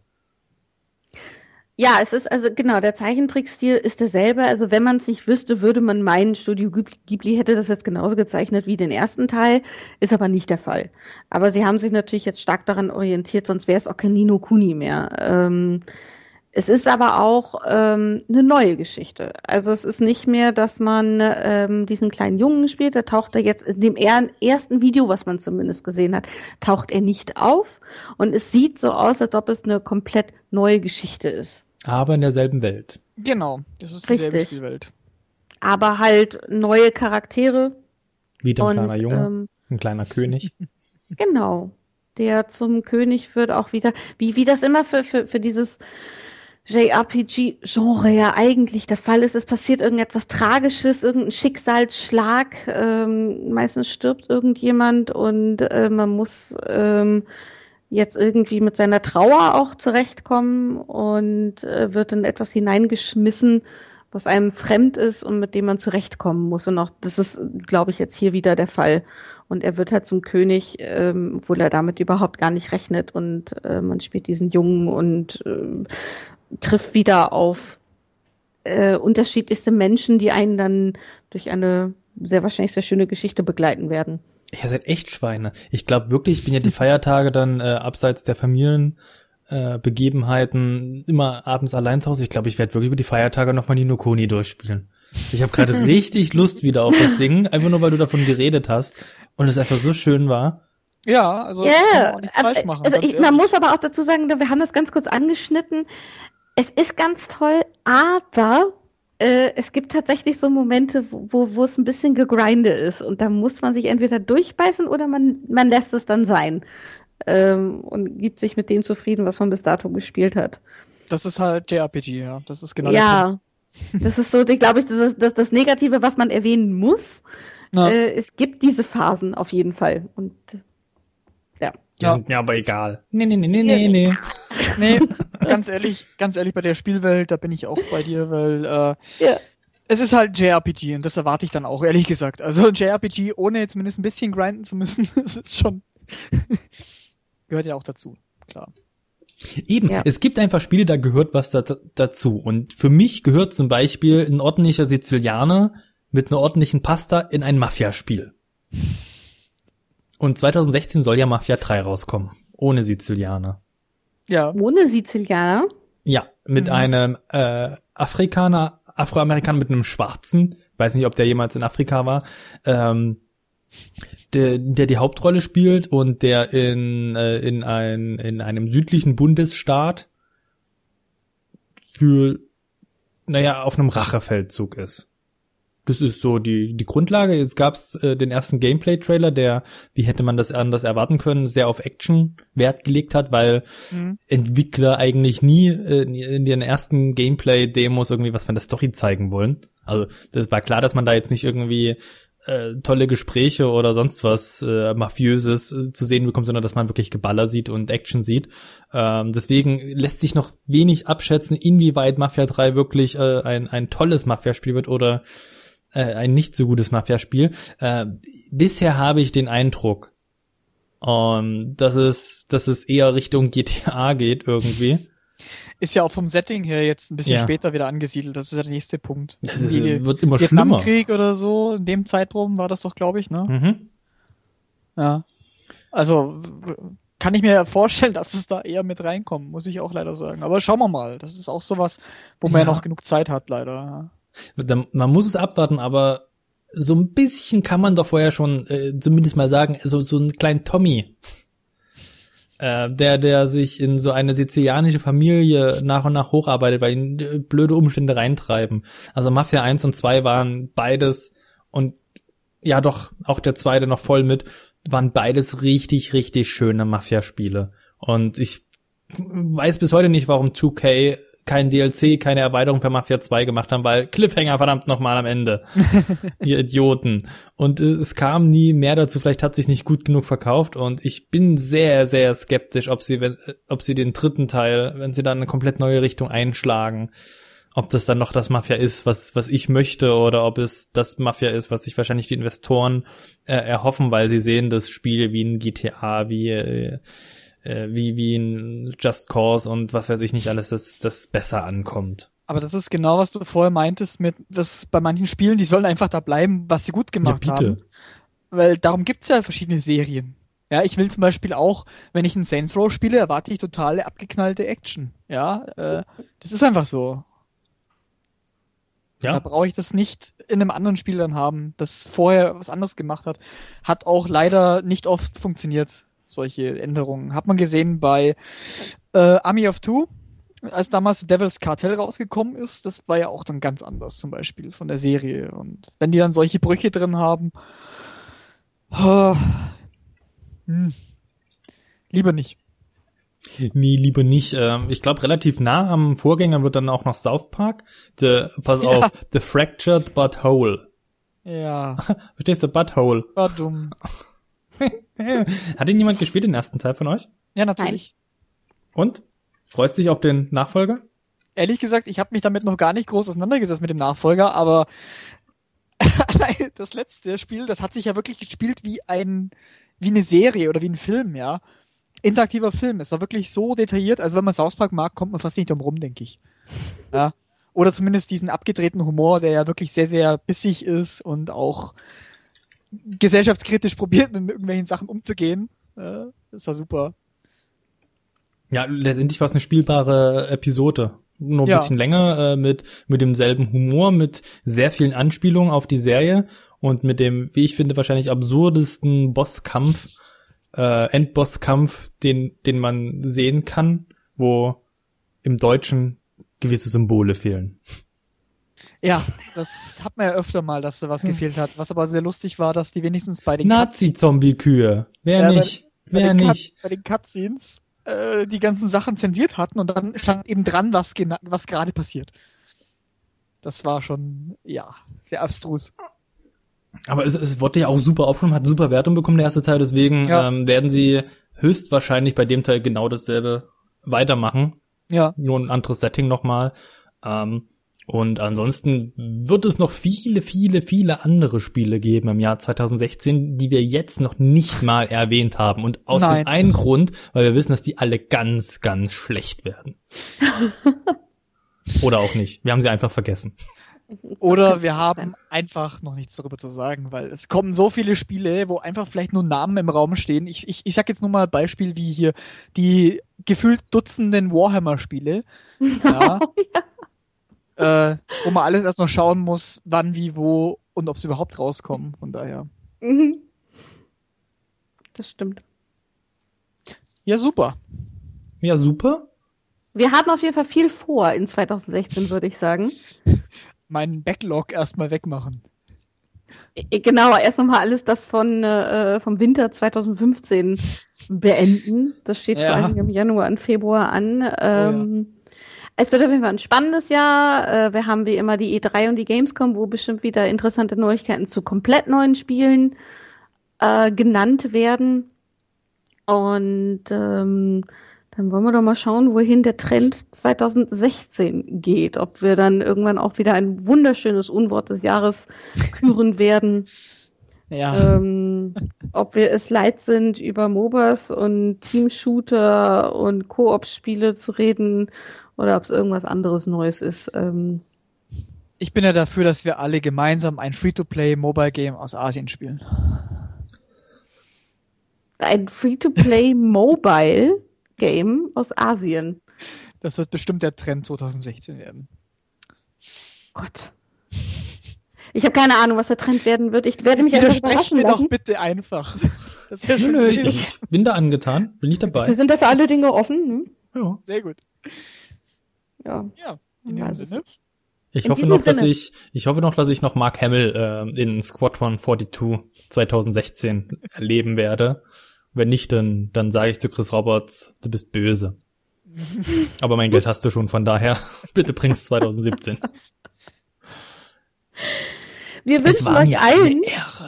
Richtig, wir wünschen euch allen ähm, auf jeden Fall ein wunderbares 2016. Hoffen, dass all eure Träume, Wünsche in Erfüllung gehen werden und dass wir alle ganz, ganz, ganz, ganz, ganz viele tolle Spiele zocken werden. Und dass ihr uns in den Kommentaren schreibt, auf welche Spiele ihr euch ganz besonders freut. Ja, das wäre schön. Das wär super. Und warum?